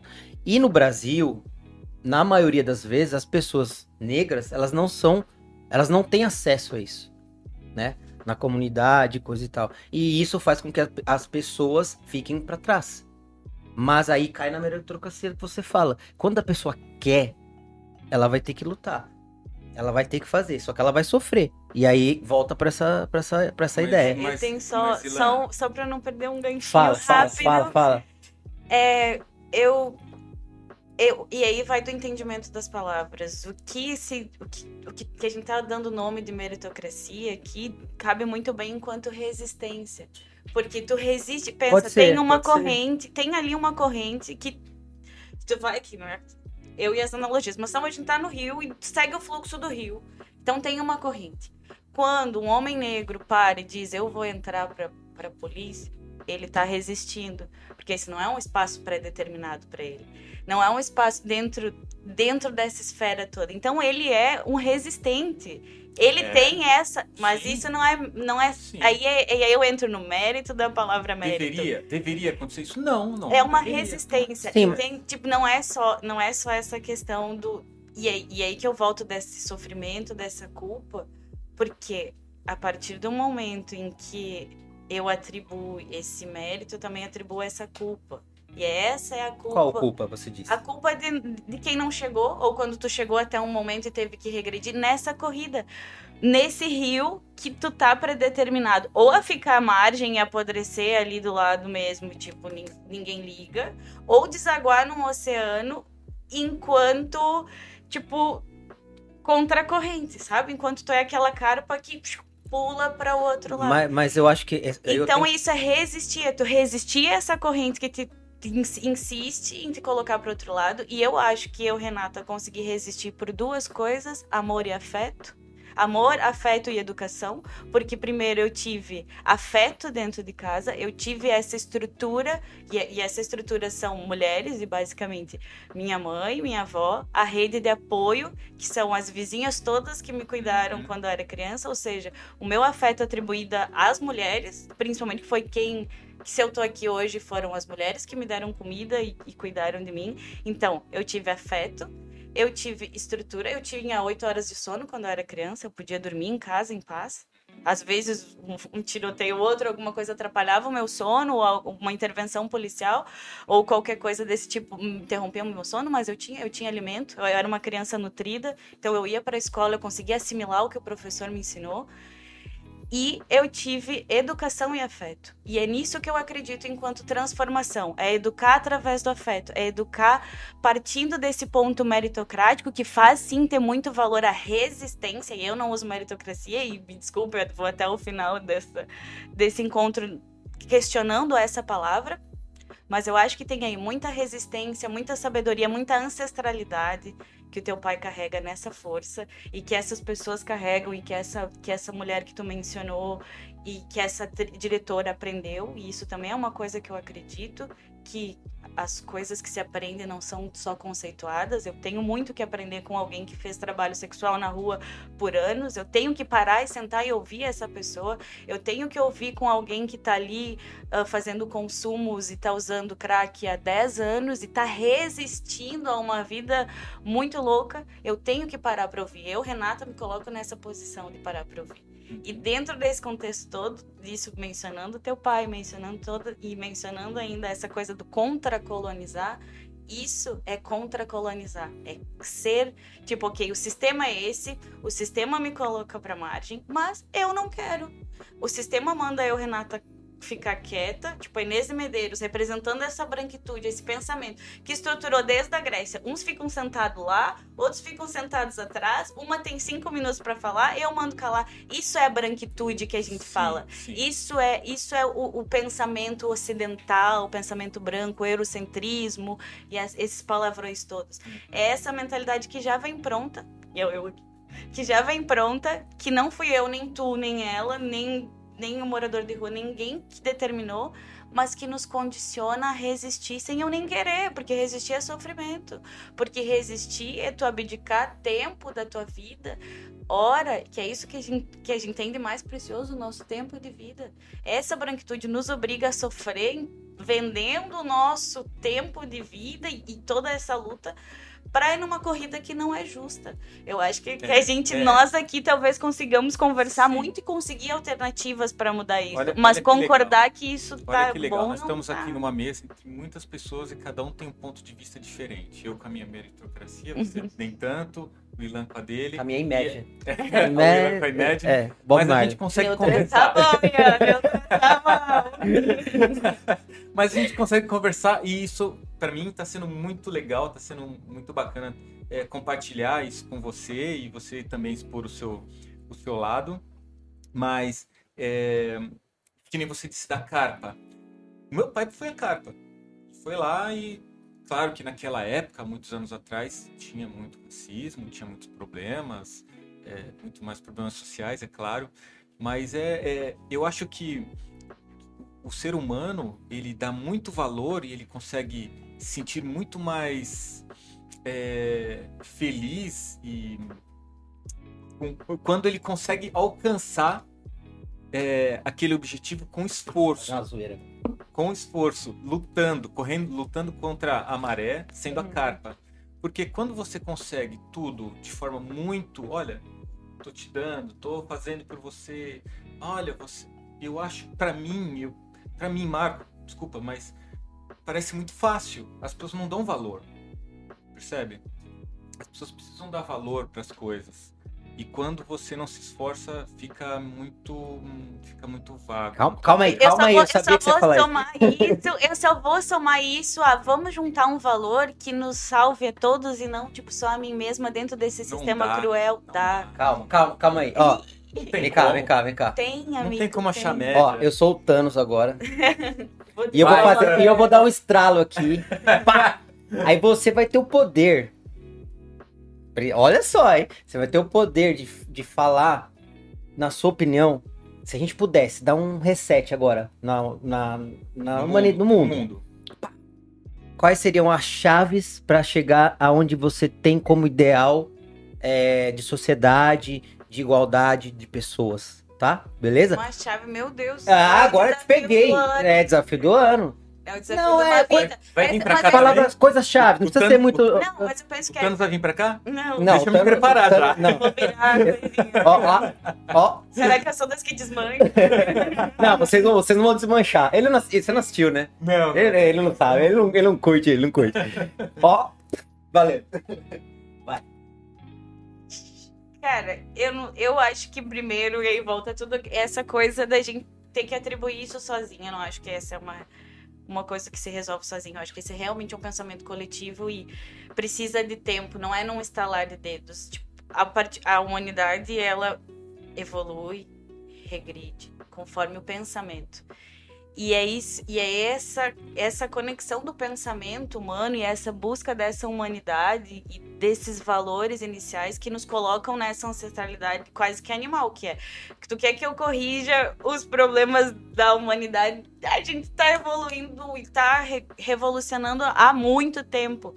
Então é também conseguir estabelecer para onde a gente quer ir, o que, que a gente considera, o que, que nós consideramos, o que eu, Renata, considero primeiro, básico, e aí para ser para já, para ontem, é todo mundo ter comida na boca sabe? Para mim, para ontem, assim, uma coisa para resolver então, para ontem é a pessoa amanhã. Estabelecer meta. É, Primeira é meta. Soberania alimentar. Alimentação para todos. Soberania alimentar. alimentar. Soberania alimentar. E soberania alimentar é tipo. Um, aí eu abro uma caixinha com mil conceitos e muitas coisas e, e estabelecer o que, que, é essa relação, o que, que, são essas relações sociais, porque, volto a dizer, resgatar o que, que é ser um ser social e não nos responsabilizar enquanto, responsabilizar enquanto seres individuais, enquanto indivíduos. Porque, querendo ou não, a gente vive em sociedade. Mesmo que a gente crie microcomunidades, e o que, que a gente tem hoje aqui é uma comunidade, eu tenho algo em comum contigo, que tem algo que é, somos imigrantes brasileiros aqui em Almada, então, se a gente conseguir uma comunidade que seja transversal e que nos atenda como todo, é o primeiro passo. E eu volto a dizer, e a segunda coisa, depois de comida na boca das pessoas, é essa transformação através do afeto. Transformar, fazer com que essas mudanças é, de resistências, que são micros, né, partam para um macro. Ou seja, seres fortes, pessoas fortes, pessoas resilientes, constroem sociedades resilientes, sociedades fortes. A gente tem que imediatamente pensar que a gente é animal nessa terra, que a gente está fazendo, é, explorando um espaço e, e explorando recursos. A gente não tem noção do quão finitos são esses recursos, apesar desses recursos serem infinitos. E se nós somos humanos, né? Porque é o homem que fala, tipo, como canta o Mateus Aleluia, somos ele é o homem, ele fala, a gente precisa estabelecer diálogo. A gente precisa encontrar, nem que a gente tenha que mudar as palavras, como disse agora também a Paula Zianini, Pauline Zianini, se eu errei o nome vão me matar, mas que ganhou o prêmio Camões agora, a gente precisa descolonizar a nossa própria linguagem, que é encontrar palavras que nos unam e não nos dividam, hum. porque a gente está dividido agora Concordo. por quê? Pela palavra meritocracia. E eu vou me embora dizendo não e eu tu vai embora dizendo sim, mas a gente conseguiu encontrar muito mais coisa em comum porque a gente estabeleceu essa conversa. Então o que, a gente vai fazer? Vamos mudar as palavras. O que, que me obriga? Ah, não falas o bom português, como eles dizem, não falas o bom português? Não, não falo. Quero novas palavras. Quero novas palavras para me unir com os meus irmãos, para me unir com a minha quebrada, para continuar, para conseguir voltar lá pro meu bairro e conversar com a tia que apoiou o Bolsonaro e dizer tia, se calhar a senhora tá equivocada, se calhar eu tô equivocada, mas vamos conversar e restabelecer esse diálogo. Então, depois comida na mesa, ou afeto e educação é diálogo. Ou encontrar média disso, né? É, mas é isso que ela tá falando. É, é, é, a média seria a nova palavra. Mano. Sim, sim. Você entende? Não é a sua, nem a dela. A média é o quê? É a nova palavra? A média palavra é a compreensão. É o afeto. Não, a média palavra seria o objetivo. É porque eu porque realmente você teria um, um objetivo. Né, é, eu acho que eu não consigo mudar a opinião de alguém que eu odeio. Ou que alguém que me é. odeia. Tipo, se eu conversar com uma pessoa que ela me odeia, ela não vai me ouvir. Eu consigo transformar através do afeto é justamente tipo, conseguindo ah, estabelecer essa coisa. Se vier, se vier alguém muito próximo a mim dizer, tipo, Renata, tu acabou de ser super xenófoba nessa fala que tu falou no podcast. Isso vai atrapalhar ou tipo não condiz com toda a tua trajetória. Eu vou ouvir essa pessoa, porque essa pessoa estabeleceu afeto comigo. Se eu ler um comentário na internet, como foram vários que me me colocaram todos esses estereótipos que tu mencionou, que são atribuídas às brasileiras, quanto ameaças físicas, quanto, enfim, eu não vou ligar, porque essas pessoas já me odeiam. E hoje vocês me perguntaram quem sou eu, mas essas pessoas não sabiam, elas tinham 1 minuto e 20 da minha cara cansada, hum. só. Sim. E eu tava exausta. É, realmente, sua cara tava cansada. Eu tava exausta. Eu, eu tô melhorzinha. Eu, eu, quem que é essa mulher aqui, que chegou aqui? Convidaram a pessoa errada? Convidaram a pessoa errada? Eu tava, sei lá, o dia inteiro sem comer ouvindo Inês de Medeiros. Isso é exaustivo. Uhum. É, eu, eu acho assim, eu acho muito legal tudo que você falou. Eu só, eu só um, um ponto que eu acho que é o mais difícil.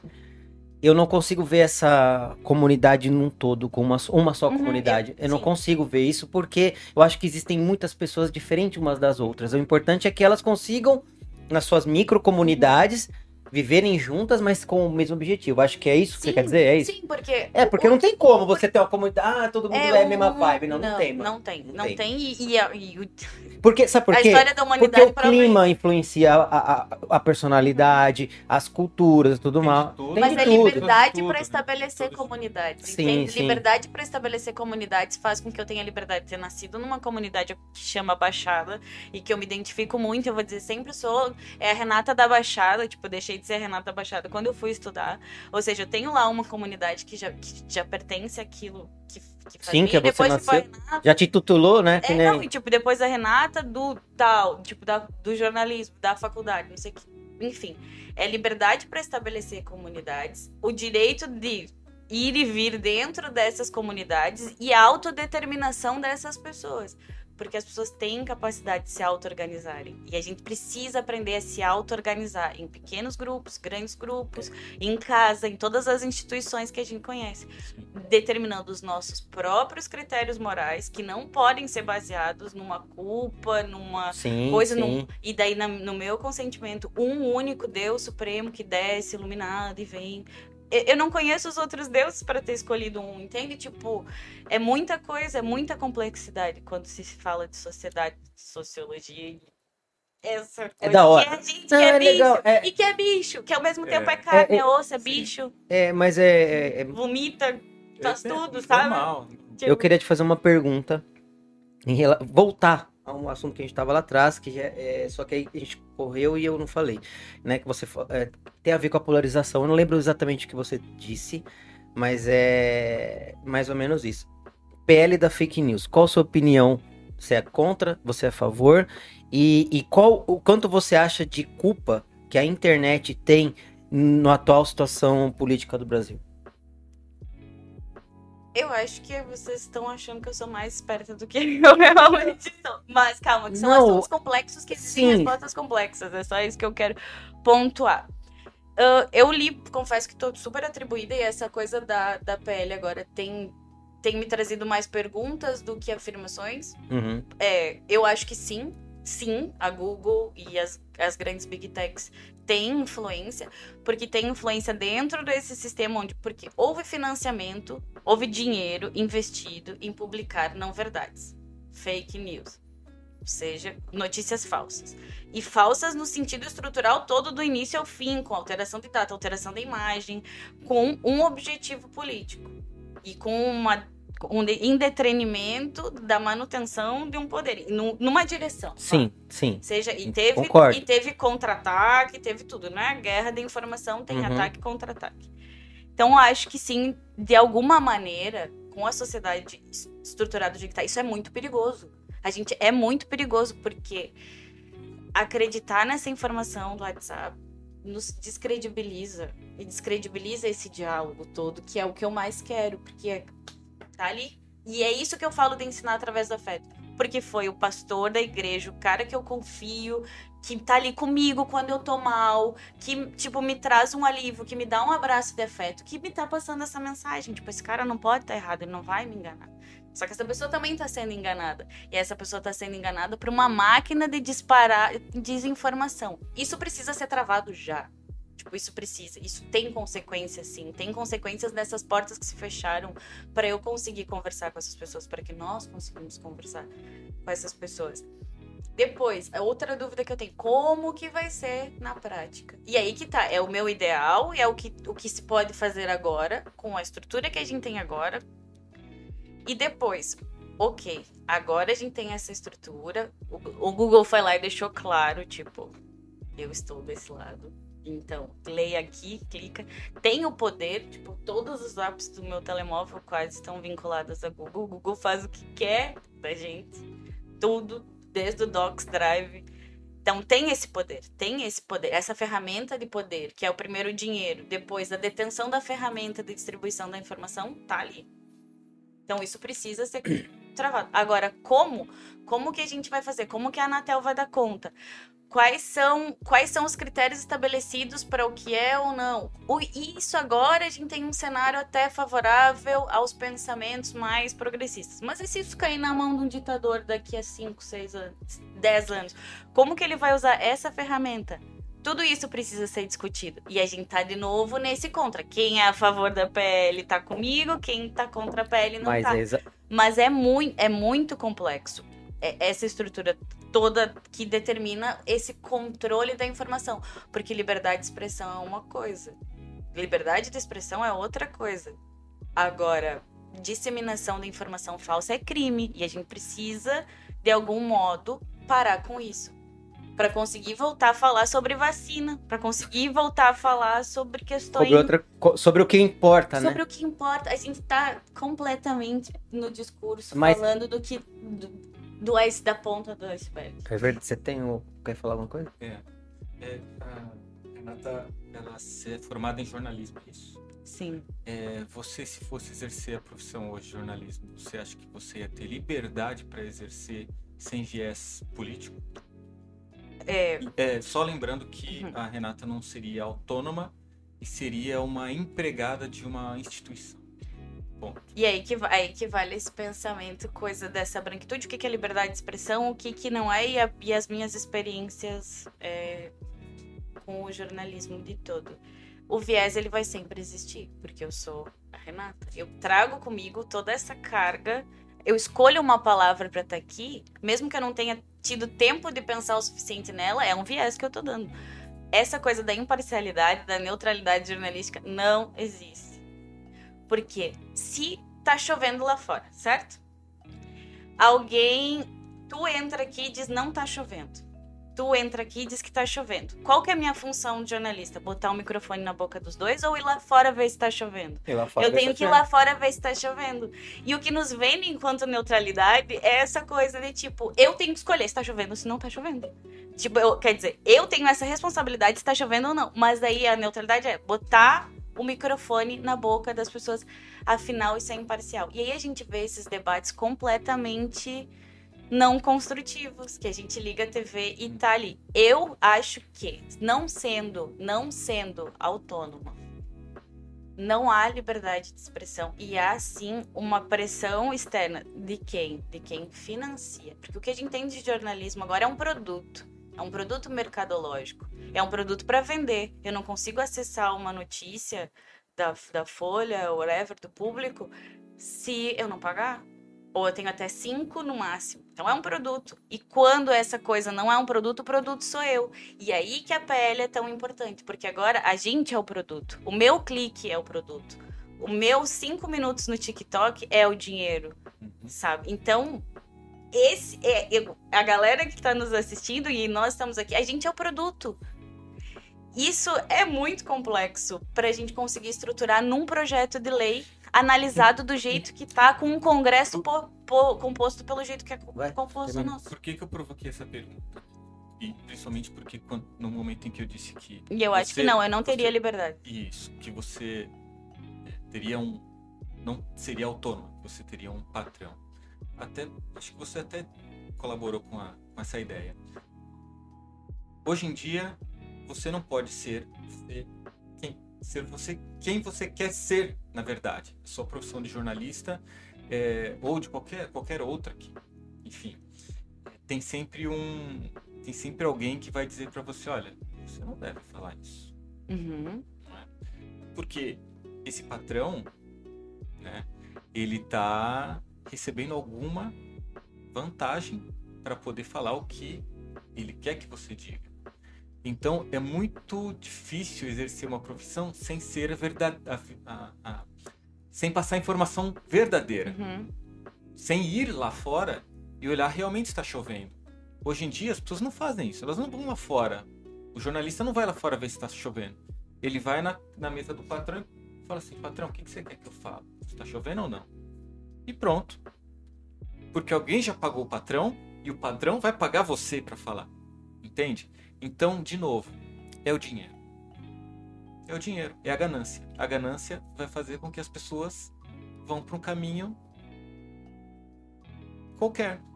A ganância vai levar Bolsonaro, vai levar um Lula, vai levar um Trump. É a ganância, é só isso, é o dinheiro. O dinheiro é que vale, mais nada. A verdade pouco importa. E aí, no meu mundo ideal, se a galera topasse, eu acabava com o dinheiro. Vamos achar outras formas de atribuir valor às coisas. Pronto. Sabe? Esse do, do clique mais, Sim. tipo assim. Do Pode falar um- de dentro. Por mim, porque assim, Por que não? porque o que, que é que vale quanto vale, sabe? Tipo, eu vendo a minha hora de trabalho a 5 euros agora. Mas hoje mudou E o que, esse que valor. vale isso? Já mudou. Sim, mas. Você sabe o que que é hoje, né? Sim. Hoje, hoje É a internet. Hoje o poder não tá no dinheiro. O poder tá na informação, tá no controle. Esse é o problema da pele da fake news, ao meu ver. Do que ela tá falando é exatamente o que ela falou. É uma coisa tão, mas tão complexa que os caras querem resolver em um, em, em um mês. Por É quê? verdade. Porque tem os interesses de cada lado. Sim, e aqueles que não têm interesse é o que eles estão querendo atacar. Que são aqueles que não têm o patrão, aqueles que pode falar sem ter um caminho, sem ter um Como viés. Não, mas lucra. Na internet, Entendeu? tipo, é. a- E aí a gente tem que, tem que tomar cuidado também com essa coisa do, do jornalismo, porque eu não. Tipo, a pessoa que estuda comunicação, ela não estuda só pra fazer. Ela estuda pra pensar a comunicação. E pensar a comunicação, vocês podem ter uma, uma compreensão maior do que, que- do- daquilo que eu tô dizendo. Hum. Que não é só a escolha técnica da minha postura diante do microfone e aquilo que eu vou falar, quantos seguidores isso vai dar e quanto isso vai gerar no final do mês. Isso é gestão de comunicação. O que que é mesmo pensar o jornalismo, pensar a comunicação, pensar isso. Porque aí eu tenho que levar em consideração o receptor, o outro, todo o contexto, o Uhum. lugar onde eu tô, tudo, tudo. Então essa, complexi essa complexidade também é importante. E descredibilizar esse trabalho profissional do jornalista, que hoje é muito mal pago no Brasil. Porque a gente tem um- uma noção de jornalista de TV que ganha bem e tal. Mas não, a gente tem uma série de sites que estão pegando agência de site, notícia de agência e reproduzindo aquilo numa Uhum. quantidade, num volume, sem pensar. Isso é. comunicação? Isso é jornalismo? Isso é o quê? Que nome se dá isso agora? Essa coisa da, da cultura digital, da indústria digital, da indústria cultural. Eu, eu, É eu, muitos conceitos. É muito muita coisa. Tem muita gente boa estudando isso que num, num ambiente, nesse meu ideal, talvez trouxessem uma solução que nós aqui não temos pra dar, sabe? Sim. Por que, que eu fiz essa pergunta pra você? Porque assim, eu queria entender, né? Porque por entender que você tem uma, uma visão diferente da, de- da forma como. Eu sou liberalista, eu acredito no, no, no- dinheiro, mas também tem um lado humano, entendo tudo que você fala e acredito também. Por quê? Eu achei a, a decisão do Supremo de mandar que o Google tirasse a opinião dele autoritária. Porque é, o Google também é uma entidade e ele também tem o direito de se posicionar. Eu não sei qual foi o, o conteúdo, tá? Não li, então posso falar, não sei como ele falou, porque eu sei que tem formas de falar e, e isso im- implica em como a pessoa vai interpretar o que você está falando. Então eu não li a, a nota do Google, mas você determinar que seja, para mim isso é, é errado, não deve ser assim. Como eu concordo com você que o Google tem sim é, que filtrar. Como... Pô, você acha que quando teve lá a- o Bolsonaro, a, a injeção de dinheiro que foi pago de ads e não sei o que lá, não é normal uma pessoa fazer isso. Então tem como os caras filtrar isso e identificar, né? Não é. Só que aí é aquela coisa, aí cai numa outra coisa, pá, mas e no usuário, no usuário normal? Ele não vai poder ter a opinião dele de falar, você censurado? Então é muito complexo. Tem muita coisa por trás disso, né? Porque não é então, só. os caras querem resolver isso em um Esse- mês, mano. É isso. Porque, e só que olha- tem uma coisa aí que tu falou, só pra pegar um pequeno gancho, que é.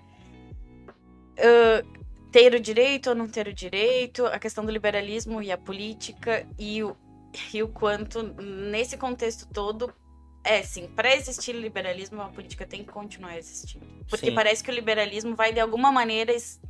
Ok, o mercado manda agora. Só que não, o mercado precisa dessa estrutura política para funcionar do jeito que funciona e com essa coisa, com o pelo direito do, da empresa colocar ali a nota, eu, Renata, sofrer. Nós, brasileiros, sofrerem com uma pandemia. Quem que tá lucrando com esse nosso sofrimento baseado num direito ou não? E o direito também é, é determinado, tipo, é uma construção social, política. Sim, sim, sim. tem, sabe, até que ponto. E aí é até onde vamos. O meu nunca é assim ou não, mas é até onde nós vamos com essa questão do, do, do regular ou não regular, como regular e como regulamentar. E também volto para aquela coisa, dentro desse sistema a gente vai acabar dando volta É, comendo o Tá rabo Pra, no pra outro. gente encerrar, eu acho que é o que você falou. É regular. Como regular.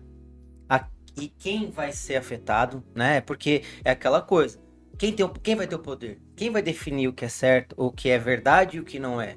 É, como é que. Quem que vai poder usar isso? Isso são as coisas que tem que ser. E tem que ser muito discutido. E é para isso que existe um Congresso Nacional que tem que me Exatamente. dar ferramentas o suficiente para eu daqui A- um mês ou dois, quando isso for votado, poder dizer o martelo não, aprova, não, não aprova. É. Aprova do jeito que tá, não aprova.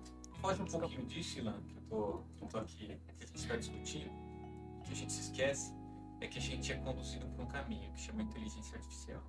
Tamo lascados. Tamo Ah, lascados. Não, você Isso sem daí- entrar isso aí Eu sou hora.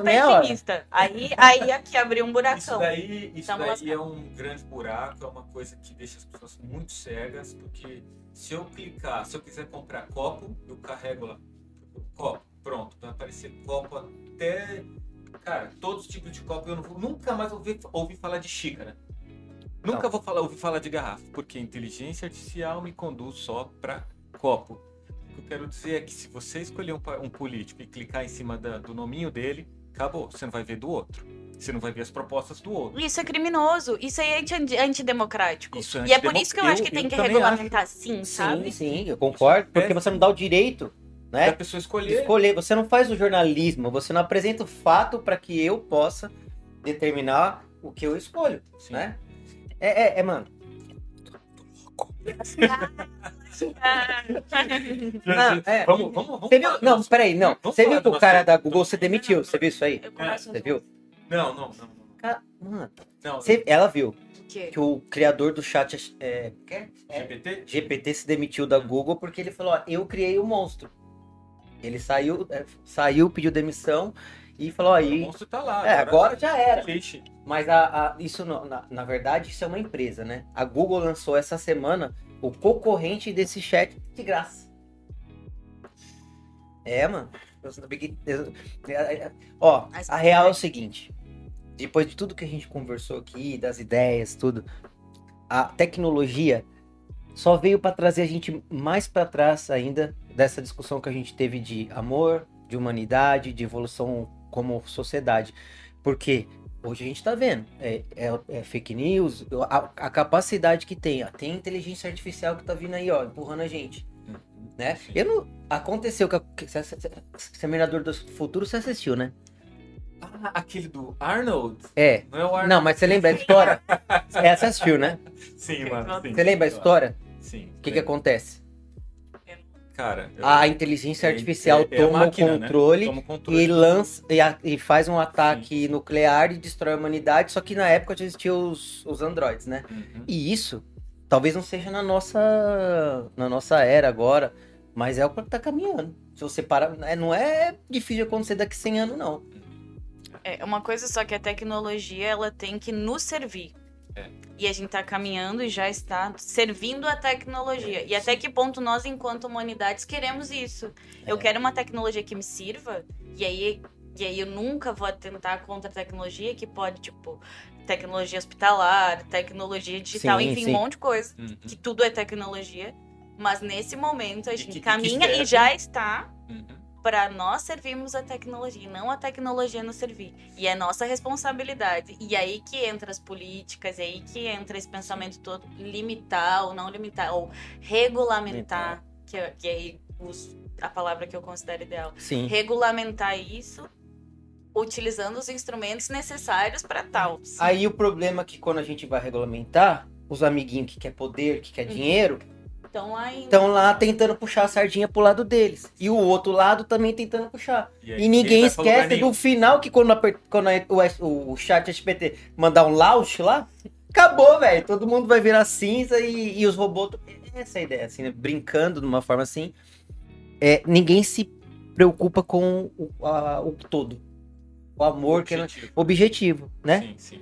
Cara, Ô, eu não falei. É. Daqui. Põe aí, põe aí, ó. Você que tá aí assistindo, que ficou até o final aqui nesse bate-papo Bate-papo maneiro, cabeça. denso Cabeça, da hora. Cabeça é. Cabeça. você? É, cabeça, ó. Rock Solid Eyewear, que o Marco tá usando Rock Solid. Caixinha aqui, ó. Você vai encontrar Rock Solid underline eyewear no Instagram e rocksolid.com.br. Nosso lifestyle, né? É. Óculos para qualquer situação você encontra lá. E infelizmente, por enquanto, só no Brasil. Entrega na porta da sua casa. Só entra lá e, e ver quais modelos estão disponíveis, tá bom? É só procurar lá no Instagram, Rocksolid, underline. Eyewear e no, na, no Google, né? Google, rocksolid.com.br. É isso aí. Considerações finais? Pedir pro pessoal seguir a nossa aqui, a nossa, nosso canal, né? Ah, peraí. É, sim. A- É É, é, fala, por favor. É importante. Antes de encerrar, e aí eu posso tá, começar eu encerrar. Agradecer quem, quem tirou algum tempo e tá dentro dessa guerra também da informação e guerra da internet. A gente tem agora, e eu convido todo mundo para assistir, é um videoclipe que foi lançado lá no Segundo Torrão e que traz muito essa mensagem toda que em uma hora de conversa eu não consegui explicar. E eu acho que, um, que através da arte, assim como do afeto, a gente consegue explicar algumas coisas e consegue transparecer sentimentos. Chama Pé Fincado. ahn, Pé Fincado barra Gus, que é um videoclipe que foi gravado no bairro do Segundo Torrão. O Adriano é um dos, dos, dos, dos meninos que foi líder, um dos líderes dessa resistência que teve lá nesse processo de auto-organização. Ele também é rapper e fez esse, esse videoclipe. E vale a pena assistir para tentar que consegue transparecer exatamente esse sentimento de ser imigrante atacado outra vez em algum território que tu considera teu. Boa, Renata. Boa. Que, não- que Queria- deveria ser de todos nós, né? Que deveria ser teu. Boa, Renata. Mas tu legal, é liberal, a gente não vai discutir propriedade. É. Ah! Deus, calma. Renata, pra gente encerrar aqui, eu queria saber qual é a sua próxima latitude, seu objetivo, um sonho, o que, que você, saindo daqui, pretende olhar pra frente e falar, eu quero isso. Uau. Nossa, hoje vocês começaram quem sou e agora é pra onde É, pra vai, onde for. Renan. É. Eu acho que eu quero, sinceramente, continuar nessa construção de, dessa Renata que hoje vocês conheceram e que amanhã não vai ser outra. E principalmente priorizando é, ouvir, falar, conversar e continuar por onde eu estiver, independente da, da, da profissão que eu esteja a exercer, que eu consiga carregar essa noção de que é possível olhar nos olhos, que é possível dialogar, que é possível transparecer afeto sem excluir ninguém e nós nós enquanto humanidade levarmos em co- consideração o que nos faz igual, mas o que nos coloca em posições diferentes. Acho que é isso que eu quero continuar fazendo. Boa. Renata, foi um prazer ter você aqui no Latitude Podcast. Eu estou muito feliz e honrado em ter trazido você para poder é, saber um pouco sobre a sua história, saber o que, que rolou depois de tudo aquela confusão e você conseguiu explicar com maestria. Muito obrigado por ter vindo aqui falar com a gente. Obrigada. E eu também agradeço você por toda essa aula que você deu aí. Eu acho que também acredito que você, apesar de acreditar no liberalismo, que as pessoas têm que fazer dinheiro, ganhar dinheiro, fazer as coisas acontecer, eu acho que pode ser mais humano. Eu acho que as pessoas podem ser melhor remuneradas, podem ter condições melhores. E por isso que eu acredito nisso. Eu acho que eu sou um equilíbrio, um meio termo. Eu busco esse meio termo na minha vida como artista marcial, né, de, de arte marcial. Então, eu sei que o equilíbrio é a melhor forma para tudo. Nem pode ser só força, nem pode ser só velocidade, nem pode ser, ah, eu te dou tudo, ou nem pode ser eu te exploro. Então é por isso que eu falo dessa, dessa, disso. E, é- esse debate para mim é o que me torna melhor. Eu, eu, você me falou uma coisa, eu tô, vou te perguntar. Você falou, eu não vou ser a mesma ou vou ser a mesma? Eu já não vou ser a Ah, mesma. tá. É, eu, eu tinha entendido que eu seria a mesma, não. Não, pode ter Não- sido um ato falho eu aqui, a teimosa, né? Que eu sou teimosa.